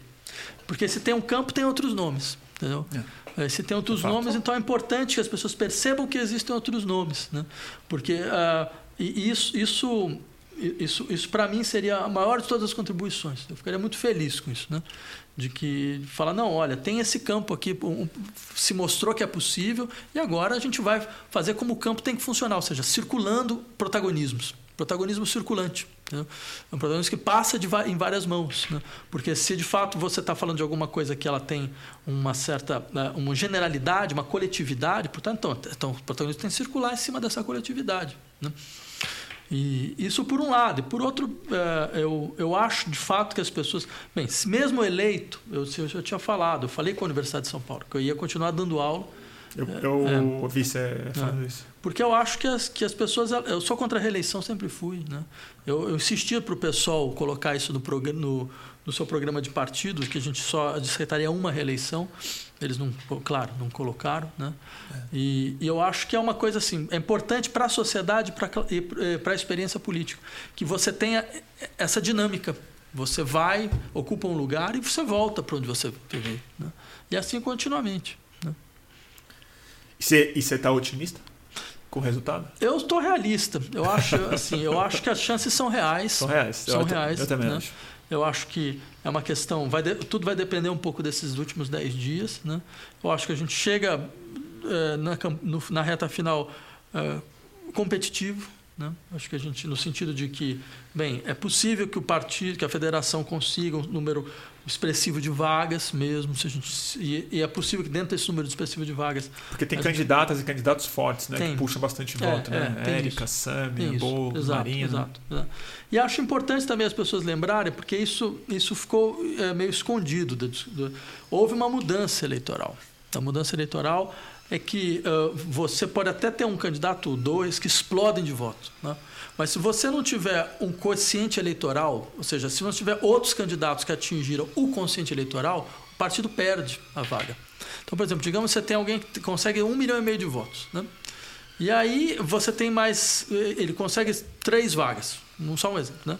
E aí dessas, você tem um partido onde você tem duas pessoas que conseguem acima do quociente, que é 30 mil, 30, 35 mil, né? e você tem uma pessoa e o resto não consegue. O partido vai perder a última vaga. Né? Entendi. Então acho que é importante as pessoas lembrarem Você tem um disso, piso alto. Lembrarem disso para fazer sua decisão. Né? Quer dizer, acho que isso não está claro para as é, pessoas. Não está claro. Porque muita gente está pensando é. da seguinte forma: eu vou dar meu voto no X. No X, porque ele puxa os outros que eu é, é, também gosto. Não é isso que vai acontecer. Não é isso que vai acontecer. Aí é claro, aí tem aqueles que falam, ah, mas, não, mas, mas isso é ruim, porque falar assim, porque não tem nenhuma eleição eh, garantida de ninguém, independente se a pessoa tem mais recursos, tem mais tempo de TV, se tem tempo de rádio, não sei o quê. Eu, eu acho assim, cada um tem o direito de, de fazer sua análise. Se você acha que é isso, tudo bem. Não é o problema. Né? Mas o que não pode é a população não saber como funciona efetivamente o sistema ah, eleitoral. Isso precisa ser muito e é isso que está sendo. Quer dizer, isso é uma obrigação dos partidos. Os partidos em geral deveriam chegar e falar: então, o sistema do qual você faz parte, certo? Ele funciona assim. Essa, é. é. É, assim que funciona. Essa então, é a regra do jogo. Essa né? é a regra do jogo. Então, tá, só para você decidir como jogar, como você quer jogar. Agora, as pessoas estão imaginando que elas vão fazer um. estão jogando um jogo, elas estão jogando outro. Isso é que é um absurdo. Isso é que, quando, eu nem sabia também. Eu, eu descobri isso há uma semana. É, então. Eu, que me explicaram. descobri há um, um, mês, dois meses atrás, eu falei, não, peraí, mas, mas isso muda tudo. É. Não é assim, né? E, e, de fato, os partidos estão jogando com desinformação em relação a isso. Então, acho importante até é, a imprensa falar: olha, o jogo é assim. Aí você decide como é que você quer jogar. Aí faz as suas é, contas. Faz aí. suas contas, faz suas escolhas. Né? É, e é um momento terrível, né? Porque é a hora em que os aliados viram adversários, né? Porque vocês estão disputando o mesmo voto, é, né? Terrível. É, né? mas é, eu acho que não, não era necessário, bastasse, bastava que você tivesse partidos que funcionam através de uma estratégia comum. Você define uma estratégia. Olha, a estratégia vai ser essa. A gente quer ocupar tantas vagas, vamos tentar ocupar o máximo de vagas. Para isso, a gente vai dividir assim, vai fazer assim, vai fazer assim. Certo? Seria mais simples. Mais simples. É. Mas nesse ano tá muito difícil fazer essa, essas contas, né? Porque o Bolsonaro meio que ele, ele puxa a, é, tipo, energia inteira para ele, né? Da, da discussão mas então, mas numa, numa, situação abaixo. como essa, eu acho que é, é, muito importante que a esquerda tenha a maior bancada possível. Né? E aí vem a questão: é, seria uma discussão sadia, honesta, tranquila. Como é que a gente faz para ter a maior bancada? Qual é a melhor estratégia para ter a maior bancada? E essa conversa não aconteceu não, de maneira clara? Não aconteceu, não. Não aconteceu de jeito nenhum. Que loucura. Ah, bem, a esquerda brasileira tem, tem, suas, tem seus problemas. Né? Gostei. É, é, é. Mas de toda forma, bem, só o eleitor, a eleitora saber, é assim que funciona. Então aí ela decide, ele decide o que acha melhor. Né? E quem chegou até aqui, você pode falar o seu número então? Ah, é, pois é. Então, pode é, pedir sim, voto já. Sim, 5033, é para deputado federal, né? alguns acham que era estadual, deputado federal, é. né? pelo PSOL. São Paulo? São Paulo, exatamente. Safate, Muito obrigado pela conversa. Que Espero que a gente tenha uma segunda com você eleito. Tomara. Sim, Brasília é legal. Passei minha infância lá, você vai gostar. Ah, você passou a infância lá sim, em Brasília? Sim, em Brasília. Não, é, só. É, conheço. Então já conhece bem. Sim, sim. Eu, eu conheço muito pouco. Fui algumas, é, poucas vezes e sempre para entrar no Congresso Nacional. Não, eu posso te mostrar a pior pizza do mundo. Tá lá, é, na Dom Bosco. É, é lá? Tô. Eu adoraria ter esse desprazer. É. Não, é louco, todo mundo vai, porque tá, você cresceu claro, comendo claro. aquele negócio, mas o negócio é completamente intragável. Assim. Eu cresci no Rio também, que era uma cidade que tinha as piores pizzas que eu tinha comido. É, deve ter vindo então. de lá, né? É. Porque os carioca que foram para Brasília inventaram. O dono carioca, aquele deve que. Deve ser, todo mundo era. Que abriu a Dom Bosco. Será que ele é carioca? Não, era nordestino, não lembro mais. Bem, já não vou lembrar. né?